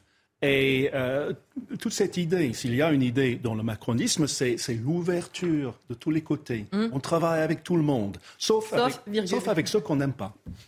Et euh, une réaction aussi, eh bien, c'est celle de euh, Charlie Hebdo, puisqu'ils avaient été euh, mentionnés hein, par Sabrina Agressi-Roubache. Eh bien, ils font une mise au point pour dire ceci. Notamment, il aurait été judicieux qu'elle rappelle que Cabu a, tout au long de sa vie et de sa carrière, combattu sans concession aucune l'extrême droite. Raphaël Steinville, cette, cette polémique où on en vient à juger quelle est la liberté d'expression, où est la limite, c'est beaucoup pour une interview qui aurait finalement pas dû faire parler et faire couler autant d'encre ah non, d'abord, je suis ravi que cette, euh, cette interview fasse euh, parler. mais, mais euh, la pub. Euh, bah non, mais il se trouve que j'étais le signataire de cette interview, donc non, mais ce qui est fou, c'est qu'on en reste vraiment à, l'écume. Mm. Et après, cette écume est tellement révélatrice de, de à l'écume des choses, et cette écume est tellement révélatrice de la manière dont euh, euh, se construisent les médias, dont se construisent les, les débats aujourd'hui. Mmh. Euh, c'est quand même fascinant que aujourd'hui le sujet ce soit le JDD mmh. plutôt que que la politique de la ville. J'ai essayé de parler de la... et, et, vous avez oui. vous avez raison. vous avez oui, mais sur les réseaux sociaux personne ne le fait, personne ne conteste le fond de ce qu'elle dit, de, de sa vision des choses. Oui, mais c'est enfin, quand même fascinant. C'est ah bah fascinant de voir comment se, se construit euh, l'opinion, comment on exclut du champ euh, maintenant euh, du champ de la presse certains organes, comment des membres du gouvernement décident, parce qu'on parle même pas de la première ministre, mais on parlait de, Clément Beaune, comment Clément Beaune aujourd'hui fait la leçon à, la ministre, à la secrétaire d'État à la ville. honnêtement, je trouve ça sidérant, tellement révélateur de notre époque, tellement révélateur de la manière dont on passe à côté des sujets pour, pour faire, de, pour faire des bulles médiatiques d'autres choses. Il y a une autre chose un peu rigolote dans la séquence, c'est euh, donc la petite musique qui est de dire nous avons la nouvelle Marlène Schiappa. Marlène Schiappa qui d'ailleurs a réagi sur Instagram euh, en story en disant euh, j'imagine que ça doit être un compliment. Voilà. Mais en même temps, c'est aussi, euh, pardon, mais très, euh, Michel Taube, euh, symptomatique de on a besoin d'avoir dans chaque gouvernement, là, on va estimer que Sabrina Grécy-Roubache, maintenant, c'est celle qui parle trop, etc. alors que, comme le disaient Olivier et Raphaël, personne ne retient ce qu'elle dit sur le fond. Alors que le but aussi de cette interview, avant tout, pour elle, c'est pas de faire polémique et de se faire tacler par l'ensemble de la profession, c'est plutôt justement d'impulser aussi sa feuille de route. Oui, tout à fait. Et encore une fois, je le disais tout à l'heure, la Macronie en a bien besoin parce que son prédécesseur euh, à la ville et au logement, euh, Olivier Klein, qui est par ailleurs avait été un très bon maire mm. en Seine-Saint-Denis, n'a pas du tout imprimé. Mm. et n'a pas été au rendez-vous, malheureusement, de ces émeutes. est-ce qu'elle le sera? En fait, elle, elle, est très proche du couple Macron. Oui mais est-elle très au cœur de la Macronie? Et je pense qu'entre Clément Beaune et elle. Euh, c'est les deux jambes de la Macronie. Voilà, c'est les deux jambes. Oui, mais il y en a un qui est peut-être plus au cœur de la Macronie que l'autre. Et je pense que Clément Beaune exprime peut-être plus davantage ce que pensent beaucoup de Macroniens euh, que ce qu'elle pense elle-même. Et c'est tout le problème de la Macronie. C'est-à-dire qu'à force de vouloir faire du en même temps et satisfaire tout le monde, la réalité, euh, et c'est ce que ressent aussi par exemple Gérald Darmanin, je mm. pense, intimement euh, dans ses prises de position euh, sur le régalien, et quand je dis qu'il est très seul dans la Macronie, c'est que encore une fois, sur certaines questions fondamentales, la Macronie, elle est plutôt... elle penche plus à gauche dans sa sociologie de, de ses dirigeants que euh, des agressés Roubache ou des, ou des Darmanin. Et c'est un vrai problème qui va se creuser au fil des mois en vue évidemment de la succession d'Emmanuel Macron. On marque une dernière euh, petite pause et on se retrouve avec euh, mes invités pour la dernière partie de l'heure des pros. À tout de suite. Dernière partie euh, de l'heure des pros, on va parler maintenant euh, des fraudes sociales. Rien qu'en Seine-et-Marne, les chiffres donnent le tournis. 922 cas de fraude ont été euh, relevés cette année, plus de 6,4 millions d'euros détournés. Regardez les explications, elles sont signées Mathilde Couvillier-Fleurnois. La somme est faramineuse rien qu'en Seine-et-Marne. Plus de 6 400 000 euros détournés. Les prestations versées concernent le revenu de solidarité active, les allocations familiales, la prime d'activité, l'allocation aux personnes handicapées, de solidarité aux personnes âgées et l'aide personnalisée au logement. Selon ce spécialiste de la fraude sociale, le RSA est le service d'allocation le plus touché par la fraude. Vous avez euh, la fraude au RSA de la personne qui a des revenus occultes, hein, qui travaille au noir par exemple, et qui ne le déclare pas pour bénéficier du RSA et de tous les avantages qui vont avec. Euh, vous avez la personne qui vit en couple mais qui ne le déclare pas pour continuer à bénéficier du RSA. Euh, vous avez des gens qui peuvent inventer des enfants, ça c'est déjà vu. Une fois les fraudeurs repérés, 6700 pénalités ont été prononcées. Leur montant équivaut à près de 534 000 euros. La solution, selon ce spécialiste, serait de se pencher sur les numéros de matricule en trop. Pour euh, mieux lutter contre la fraude aux prestations sociales, euh, eh bien, il faut résoudre le problème de ces millions de personnes immatriculées en trop dans le système. Déjà, le jour où on va sortir 4 ou 5 millions de personnes du système, vous allez voir qu'on va faire des dizaines de milliards d'euros d'économies. En France, en 2022, la fraude sociale s'est chiffrée à plus de 351 millions d'euros, contre 309 millions d'euros en 2021, soit une hausse de 13,5% en un an. Alors on sait, Jérémy Stubbs, que c'est euh, euh, l'une des priorités du gouvernement. Gabriel Attal, quand il était encore ministre du Budget, avait lancé euh, son grand plan contre la fraude sociale. Effectivement, il était temps de s'y attaquer. C'est un peu un vieux serpent de mer aussi. On n'arrête pas de dire le problème des cartes vitales, notamment Charles Prats, ça fait des années qu'il alerte là-dessus. Au Sénat, à l'Assemblée, il y a eu des travaux là-dessus, mais finalement, personne ne s'y attaquait vraiment. Oui, là, c'est un problème de criminalité. Mmh. La fraude, c'est un crime. Et euh, là, il faut des enquêteurs, il faut des juges, il faut des spécialistes, il faut euh, toute une institution euh, à la hauteur de la tâche. évidemment, il y a l'autre débat sur l'existence des allocations. Mmh. Mais un État, s'il veut et s'il en a les moyens, devrait pouvoir donner les allocations qu'il veut mmh. en toute légalité. Euh, donc, il, faut être prudent ici. Il ne faut pas euh, tomber dans, dans, dans, dans, les discussions trop idéologisées. Euh, mais quand même, c'est une, une, obligation pour l'État d'éliminer le plus possible la fraude. Il y en aura toujours un peu, mais c'est une obligation pour l'État. Oui, et de mettre enfin des moyens, notamment la question de la carte vitale, est-ce qu'il faut la coupler avec carte d'identité, etc., de, de, de mettre des petites choses, entre guillemets, comme ça, qui vont résoudre déjà une grande partie du, du sujet. Alors, parmi les moyens euh, de ce plan, 1000 postes supplémentaires pour le quinquennat et un investissement d'un milliard d'euros dans le système d'information, notamment pour mieux croiser euh, les euh, données. Certains, Raphaël Steinville, avait jugé lors de la présentation de ce plan que c'était beaucoup de communication, pas forcément assez d'ambition, notamment dans les moyens. Oui, bah, c'est notamment euh, ce, que, ce que dit Charles Pratt, ce mm. qu'on a entendu, euh, euh, qui, qui, considère qu'il faut aller beaucoup plus vite, beaucoup plus fort, mais il faut déjà enclencher quelque chose. Vous évoquiez le fait que ce soit un vieux serpent de mer. Je, je, je, je me rappelais le, le, premier livre que j'avais lu sur le sujet, mm. c'est Fraude Connection en, de, par le commissaire Fougeret, qui avait été écrit en 2007. Mm. à l'époque, il estimait que la fraude sociale, c'était entre 2 et 3 milliards d'euros. je crois que Charles Pratt, dans ses estimations, qui sont bien supérieures à celles qu'on avait pu voir, mais euh, euh plutôt sur 20 euh, ou 50 milliards euh, s'agissant de la, simple fraude sociale.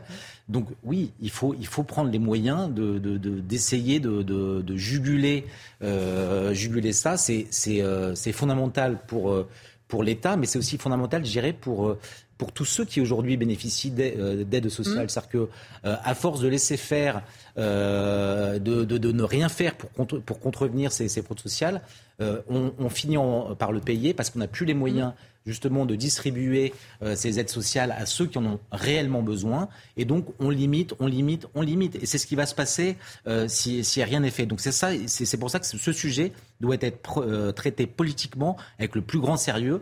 Sinon, ça, peut, ça aura des conséquences politiques sur ceux qui ne pourront plus en bénéficier.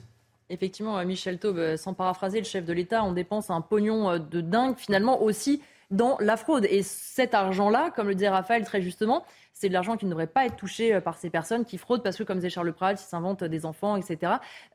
et par contre, les personnes qui ont vraiment besoin de ces aides, elles sont en difficulté. deux choses. D'abord, il y a une indécence dans, dans le crime de, de, mm. de, de, pratiquer une fraude sociale, parce qu'effectivement, c'est s'en prendre à l'argent qui a été, qui est le produit du travail et de la mm. sueur, j'ai envie de dire, de tous les Français, puisqu'il est indexé sur, le, sur les cotisations sociales. Donc, c'est pas finalement l'État, c'est encore plus le collectif, puisqu'encore une fois, c'est un système paritaire et qui est le prix euh, des, salariés et des, employeurs. Et la deuxième chose, je voudrais dire, c'est que euh, le nouveau ministre des Comptes publics s'appelle Thomas Cazenave. Mm-hmm.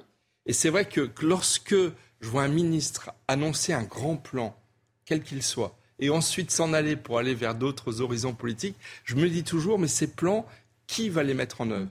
Qui va en assurer le service aura la continuité Je me rappelle de Marlène Schiappa qui avait commencé sa carrière politique en étant euh, euh, chargée des femmes, qui mmh. avait fait preuve de beaucoup de, volonté. On peut lui faire beaucoup de reproches, mais enfin, mmh. elle avait affiché des plans très ambitieux. Et puis ensuite, elle est partie vers d'autres euh, fonctions ministérielles. Et ensuite, il y a elle avait beaucoup suivi quand même le dossier. C'est moins sûr que Gabriel Attal oui, depuis mais il y avait plus d'incarnation de la cause des femmes au sein du, du, gouvernement. Et donc là, c'est pareil sur la lutte contre les fraudes fiscales et sociales. bon, on peut penser sait que c'était pas suffisant, mais quand même, il y a eu un affichage politique très fort euh, de la part de Gabriel Attal. Et puis ensuite, il part vers mm. d'autres destins, qui est le ministère de l'Éducation nationale. Mais qui va faire le job après mm. Est-ce que ce plan va être mis en œuvre? Est-ce que les moyens vont être mobilisés? Et je pense que c'est effectivement très important de le faire parce que c'est aussi une manière de rétablir les équilibres des comptes publics que de lutter contre les fraudes fiscales et sociales. Olivier D'Artigol. Je crois que je vais vous agacer, mais je me lance. Allez-y, lancez-vous. On va tenir. D'abord, pour dire que l'ensemble des, fraudes, dont la fraude sociale, mhm. euh, sont inacceptables. Parce que ça enlève à la richesse nationale euh, des moyens qui euh, sont donc détournés. moi, je suis tout à fait d'accord à ce qu'on lutte contre la fraude sociale. Charles Prats instruit cette question depuis des années déjà. À condition que cela ne nourrisse pas un fantasme euh, faisant croire que derrière tout allocataire à des allocations euh, se cache un potentiel fraudeur. Ou comme derrière euh, tout chômeur se cache quelqu'un qui ne veut pas travailler. 6 millions, c'est une somme très importante. Mmh. Est-ce que cette fraude est très importante, marginale ou résiduelle? J'ai envie de dire que 6 millions, ce n'est pas rien, mais j'ai regardé ça tout à l'heure. C'est sur un ensemble de 1,6 milliard d'euros distribué à l'échelle de ce département en termes de prestations sociales. Donc il faut, il faut remettre un peu les, grandes mmh. proportions. Euh, je veux donc dire qu'il faut lutter contre cette fraude sociale, mais que euh, euh, les allocataires sociaux ne sont pas des fraudeurs potentiels. Voilà. il y en a, il faut, vous l'avez dit, il y a aussi des mesures, des initiatives mmh. qui sont prises pour essayer d'aller chercher. Et puis il faut remettre ça dans le contexte général de l'ensemble des fraudes. Mmh. C'est-à-dire que euh, je vois Raphaël commencer à sourire parce qu'il sait sur quoi je vais conclure. il sait sur quoi hein, je vais conclure. Quand bien même on ne va pas sur les 351 millions, même si on prend le chiffrage de Charles Pratt, certainement que la vérité est entre les deux. Euh, reste que euh, la fraude euh, établie maintenant par les parlementaires à hauteur de 80 milliards reste ce qui saigne. Hein, c'est par l'Oxfam, c'est par... mais pas aussi par un rapport au, Sénat. Je te, je te l'enverrai par un rapport au Sénat. Si, si, avec un pluralisme politique. Reste qu'on a un continent de fraude fiscale qu'on n'arrive toujours pas à aller chercher. Et je pense même parfois que l'optimisation fiscale, que certaines niches fiscales sont aussi des choses qu'on devrait regarder de près parce que c'est un moyen légal d'aller vers une forme d'évasion fiscale. On reprend le débat dans un instant. Je voulais juste vous dire, justement, par rapport à cet incendie dont vous parlez, que la Première ministre Elisabeth Borne annonce sur les réseaux sociaux qu'à la suite de ce terrible incendie qui a eu lieu à Witzenheim cette nuit, elle se rend sur place avec Aurore Berger, qui, on le rappelle, est ministre des Solidarités et de la Famille. La Première ministre annonce que ses euh, premières pensées vont évidemment vers les victimes et leurs proches et qu'elle salue la mobilisation des sapeurs-pompiers. Évidemment, on suivra euh, ce déplacement. Pardon, j'ai interrompu euh, les débats. Par contre, c'est vrai, Raphaël Saint-Ville, que c'est un argument, celui qu'a donné Olivier, qu'on a beaucoup entendu, notamment de la part d'attaque, etc de dire c'est bien beau un grand plan contre euh, la fraude euh, sociale, mais il ne faut pas oublier la fraude fiscale. Oui, non, mais, mais bien sûr. Euh, après, d'ailleurs, le, propos liminaire d'Olivier rappelait qu'il fallait pouvoir lutter contre toutes les fraudes. Et ça, j'en suis absolument d'accord et convaincu. après, je pense que la manière dont les uns et les autres communiquent sur ces sujets, et notamment surpondèrent, je pense, euh, sur la base de rapports euh, d'ONG, euh, la, fraude fiscale, plutôt que de regarder ce qui se passe sur la, fraude sociale, et, on pourrait dire l'inverse hein, par ailleurs, mais, mais dit quelque chose de, de, la manière dont on appréhende ces... La bataille idéologique aussi. Exactement. On va parler maintenant euh, d'un autre euh, sujet. On va parler des urgences et du SAMU parce que dans la nuit du 28 au 29 juillet, à Aubin en Aveyron, un homme a appelé les secours à cause d'une détresse respiratoire de sa femme. L'ambulance est arrivée beaucoup plus tard et son épouse a dû être admise en réanimation. Écoutez son témoignage. Il a été recueilli par Maxime Lavandier. En colère, c'est un cri d'alerte que lance Sébastien. Dans la nuit du 28 au 29 juillet, cet habitant d'Aubin appelle les urgences car sa femme se trouve en détresse respiratoire. À 22h22, j'ai appelé le SAMU, je suis tombé sur le régulateur. Je lui ai dit que ma femme avait des problèmes pulmonaires. Le, le médecin régulateur lui a fait comprendre comme quoi il y avait d'autres patients avant elle et que bon qu'il fallait attendre. Et euh, ils ont mis un, peu plus d'une heure euh, pour euh, qu'une ambulance puisse venir à mon domicile. Un retard qu'il juge inadmissible au vu de l'état de santé de sa femme. Il a donc décidé de porter plainte contre le SAMU de l'Aveyron. J'ai porté plainte contre le SAMU du 12 pour alerter les hauts dirigeants de notre pays en disant il y a un problème en France, on est délaissé dans, dans les campagnes euh, et, notre santé est mise, est mise à l'écart en fin de compte. De son côté, l'hôpital de Rodez s'est exprimé via un communiqué. En l'absence de sollicitation directe et d'informations plus précises, l'établissement a d'ores et déjà engagé une analyse des dossiers pouvant correspondre à cette situation. Une enquête judiciaire a également été ouverte par le procureur de la République de l'Aveyron. Jérémy Stubbs, malheureusement, des SAMU euh, débordés, des services d'urgence euh, qui ferment, et malheureusement, souvent dans des territoires ruraux qui déjà sont des déserts médicaux. Il y en a de, de plus en plus. Tout le monde fait le diagnostic. On se rappelle, c'était il y a un an, il y avait une tribune des ministres de la Santé dans le monde. Tous les ministres de la Santé, depuis plus de 20 ans, disaient c'est la crise des urgences, j'ai trouvé un hôpital dans un état catastrophique. Tous sont passés avec le même diagnostic, personne ne règle rien. Oui, oui, tout à fait. Euh, euh, et, je, dois admettre que la situation est pareille euh, outre-Manche. Mmh. Exactement le même problème. on n'a pas assez de personnel, on n'a pas assez de moyens. Euh, le problème, c'est que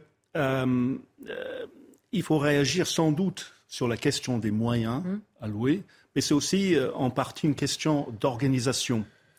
Et peut-être en partie aussi parce que nous avons des grandes pyramides organisationnelles mm. où tout est justement organisé un peu trop en haut sans être vraiment sensible à ce qui se passe sur le terrain. Et il faut le dire, la France est le plus grand territoire hum. euh, en Europe. Donc il y a beaucoup de territoires hum. à, couvrir. Donc euh, oui, absolument, il faut mettre tous les ministres de la Santé, il faut les renvoyer euh, à, leur bureau pour travailler sur le problème. Olivier D'Artigol. Je suis totalement d'accord avec ce qui a été dit sur l'organisation. Bien sûr, il y, a il y a besoin des moyens, mais rappelez-vous, pendant la crise sanitaire, les soignants ont pris le pouvoir. Hum. Ce n'étaient plus euh, les messieurs, les gestionnaires qui étaient derrière les tableaux Excel. Et pendant l'hôpital, pendant la crise sanitaire, quand les soignants ont pris le pouvoir, et ils savent comment faire, ils ont, euh, dans un contexte combien difficile, on s'en rappelle, euh, fait face. Naïvement, j'ai cru que quand on nous parlait du monde d'après, on allait au moins régler la question hospitalière. Vous en souvenez? Mm. Et je pensais qu'on allait régler la, question hospitalière en donnant le pouvoir euh, au personnel, aux soignants, à ceux qui connaissent les métiers. Et en fait, euh, l'ancien monde est revenu au galop. Euh, les ARS sont un, monde infernal. Moi, j'ai beaucoup de copains dans l'hospitalier qui me disent mais c'est la manière dont on est revenu sur la gestion à l'ancienne nous pose de gros, gros, gros problèmes. Et pour les établissements que je connais, où j'ai des contacts, des, des, copains me disent mais si au moins on nous laissait faire ça et puis ça plutôt que ça, on y arriverait. Mais on est entravé sur des, des, choses qui ne devraient pas exister. J'ai souvent parlé sur ces plateaux de la tarification à l'acte, de mmh. tout ce qui pose problème, de, du fait qu'on ne peut pas dessiner une carte hospitalière avec simplement les, grands systèmes de CHU et que les, les hôpitaux de proximité euh, euh, sont aussi quelque chose de très important et que le lien au libéral ne se fait pas bien. On n'a pas le temps de développer tout ça. Mais il y a pour l'hôpital des solutions à portée de main qui sont refusées par euh, des administrations centrales ou, ou euh, déconcentrées. Raphaël Steinville, c'est vrai qu'après le Covid, il y avait eu le Ségur de la Santé, on avait dit il faut tout changer. On a vu cette crise a mis en évidence le fait que l'hôpital était à bout de souffle.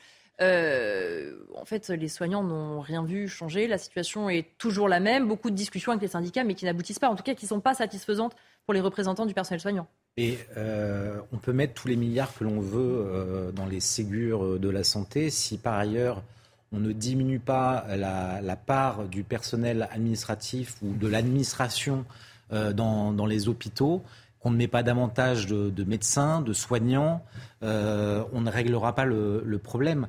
Euh, aujourd'hui, je, crois que par rapport à, l'Allemagne notamment, on a plus de 25% de notre personnel dans les hôpitaux qui est consacré aux tâches mmh.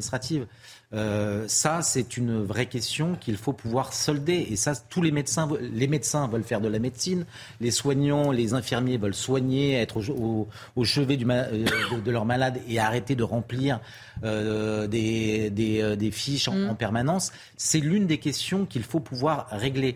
Après, dans, le cas de, d'espèces qui, nous intéressent, c'est-à-dire que c'est le système de, de l'organisation du SAMU aujourd'hui qui passe par des régulateurs régulateurs, qui normalement sont des médecins, hein, bien évidemment, et qui font un choix, mais sans avoir la personne euh, de visu, sans connaître. Euh, il y a quelque chose d'assez froid en fait mm. dans, la manière dont ça peut s'opérer. et justement, de voir ce qui se passe vraiment. Euh, c'est de l'organisationnel, et quand vous êtes à flux tendu, que vous avez par ailleurs je, je, comprends que cet homme ait été très euh, impacté, euh, le terme est très, très vilain, mais mm. euh, par le, fait que sa femme ait pu mourir parce que le SAMU ne venait pas assez vite. Mais malheureusement, c'est la, la, France de demain, c'est ça. C'est on fait des choix, on trie, c'est c'est assez terrible. Michel, pour terminer là-dessus. le problème n'est pas prêt d'être résolu pour une raison très simple, c'est qu'il y a de moins en moins de médecins et de, et de soignants dans les services d'urgence.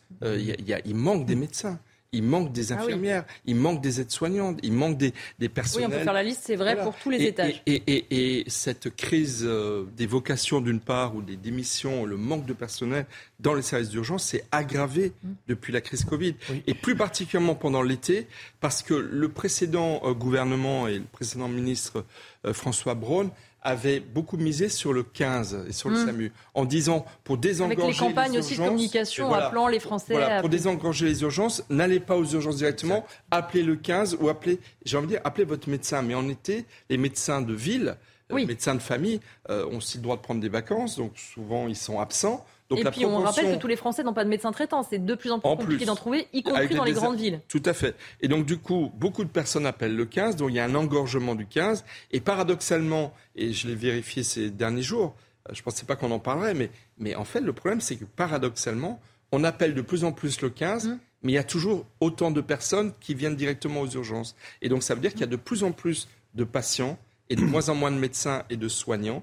Et donc, du coup, euh, l'état d'incurie de, des services d'urgence est, euh, maintenu et ne va qu'augmenter malheureusement à l'avenir. Olivier D'Artigol, cette cet enjeu de permanence des soins, comme on le dit, parce qu'il y a parfois des personnes qui, euh, certes, ne devraient pas arriver aux urgences à la fin, mais n'ont pas de médecin traitant, se retrouvent dans une situation quand même de détresse pour eux, pour leurs enfants, et donc euh, finissent aux urgences qui après peuvent refuser des cas plus importants. Ce qu'on appelle le phénomène de bobologie, c'est-à-dire mmh. les services d'urgence euh, engorgés par des arrivées qui devraient être traitées différemment, par exemple des, centres de santé, de soins, de proximité. le, le, médecin. Moi, je suis vraiment, pour le coup, j'aime pas la formule c'était mieux avant, mais je suis vraiment nostalgique d'un système de santé où le médecin de famille était au cœur dans ce colloque mmh. singulier qui fait qu'on pouvait, dans le cabinet d'un médecin, aborder les questions de santé, mais aussi les questions de personnel. Et que c'était, on a des médecins traitants qui ont marqué nos vies. Euh, et donc, moi, je vois le, les jeunes médecins qui sortent de la formation. Euh, se posent beaucoup de questions sur le sens et leur, leur place dans la société, sur la nouvelle génération de médecins qui arrive. Euh, et puis un monde hospitalier qui, qui souffre terriblement.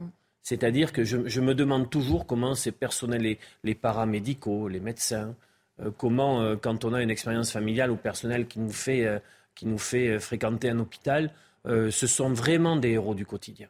On se demande comment ils tiennent. Et, euh, pourtant, ils tiennent. Et je me permets d'ajouter aussi, c'est que dans les services d'urgence, vous avez un concentré également de toutes les violences de la société. Mmh. Mmh. Souvent, les, médecins, les, les, infirmiers sont victimes de violences sur le moment des services d'urgence parce qu'effectivement, ils doivent attendre, etc. Et là, vous avez vraiment un concentré. La clochardisation de la psychiatrie, la maladie mentale, est là aussi. On va, pour terminer l'émission, euh, un mot euh, rapide d'une déconvenue pour le président de la République parce qu'il voulait participer à la réunion des BRICS à Johannesburg du 22 au 24 août prochain, mais cette demande a été retoqué. C'est Naledi Pandor, la patronne de la diplomatie sud-africaine, qui a annoncé le refus d'inviter le président français. Elle l'a fait lors d'une conférence de presse ce lundi 7 août sur les préparatifs justement euh, du sommet. Et pour justifier la possible venue du président, c'était Catherine Colonna, hein, sa ministre, qui avait expliqué lors d'un déplacement en Afrique du Sud fin juin qu'il faut, je la cite, parler pour se comprendre et pour trouver des solutions. Euh, Raphaël Steinville, c'est un peu moche pour Emmanuel Macron de, de tenter d'aller à un sommet en tant qu'observateur, évidemment et qu'on lui dise non, c'est gentil, mais merci. C'est désagréable pour le moins. Hum. Euh, mais ce qui est intéressant, c'est que euh, Emmanuel Macron se focalise ou s'est focalisé sur, euh, sur, la tenue de ce, sommet, mais je pense que d'un point de vue diplomatique, il, il aurait mieux à faire, notamment sur l'Afrique centrale, que, d'aller s'aventurer en Afrique du Sud aujourd'hui, parce que c'est là que les problèmes euh, se pose pour la France, et pas seulement pour la France, pour les États-Unis qui ont également des, bases sur, euh, notre base militaire euh, au Niger. Les questions, elles se posent aujourd'hui et maintenant pour la France dans, l'Afrique centrale. Oui, il y a la question du Sahel, il y a la question du Pacifique, mais par rapport aux partenaires internationaux, l'image d'Emmanuel Macron est de plus en plus devenue une image en surplomb, un peu arrogante, un peu donneur de leçons. Euh, euh, et, je crois qu'il aurait tout intérêt à, reconsidérer sa relation à autrui dans le concert international. Jérémy Stubbs, là, sur cette question. Oui, le problème, je pense, euh, pour M. Macron sur le plan international, c'est qu'il veut se distinguer, être le grand leader. Et on n'est pas à cette époque-là. Mm. on est au milieu, on est dans des alliances, on est dans des, des euh, front commun et euh, faire bande à part ou je me distingue de vous autres parce que je suis au-dessus de tout le monde, ça ne passe absolument pas. Oh, Michel, pour terminer. l'idée de la France de vouloir discuter avec tout le monde et de vouloir, voilà, mais c'est vrai que c'est, j'ai envie de dire, euh, on est dans une autre époque et je suis d'accord avec vous. C'est quand même une petite humiliation pour, pour la France parce que, encore une fois, euh, euh, les BRICS, c'est quand même un peu les nouveaux non-alignés. Mmh. et c'est vrai que dans les jeux d'alliance, c'est cette nouvelle guerre froide à laquelle on assiste. Elle est aussi un peu entre le Nord et le Sud. Ça revient. Et puis, il y a aussi derrière Poutine qui, à mon avis, a, a des comptes à régler avec Emmanuel Macron mmh. et avec l'Occident en général. Et donc voilà, c'est euh, une preuve de plus de la perte de vitesse d'Emmanuel de, Macron et de la France, euh, malheureusement, dans le monde. Merci beaucoup à tous les quatre d'avoir été mes invités tout de suite. Évidemment, Thierry Cabagne, il fera le point sur ce terrible incendie en Alsace. la secrétaire générale de la préfecture du Haut-Rhin, le secrétaire pardon, Christophe Marot, qui dit à l'instant que les 11 personnes disparues sont potentiellement décédées. Il dit malheureusement, il y a peu de, plus beaucoup de doutes. Toutes ces personnes étaient présentes dans le gîte et n'ont pas pu euh, ressortir. On a appris aussi qu'Elisabeth Borne, accompagnée de sa ministre des Solidarités et de la famille Aurore Berger, serait sur place euh, prochainement, lors desquels le, déplacement pardon, est en, cours de calage. On sait aussi que le président de la République va s'exprimer dans quelques instants sur les réseaux sociaux à propos de ce drame. Évidemment, Thierry Cabane reviendra là-dessus euh, très largement. Je remercie les équipes qui m'ont aidé à préparer cette émission. Samuel Vasselin, Justine Cerquera, Laurent Capra à la réalisation, Rodrigue Le Prado à la son et Rémi à la vision. Les débats continuent sur CNews.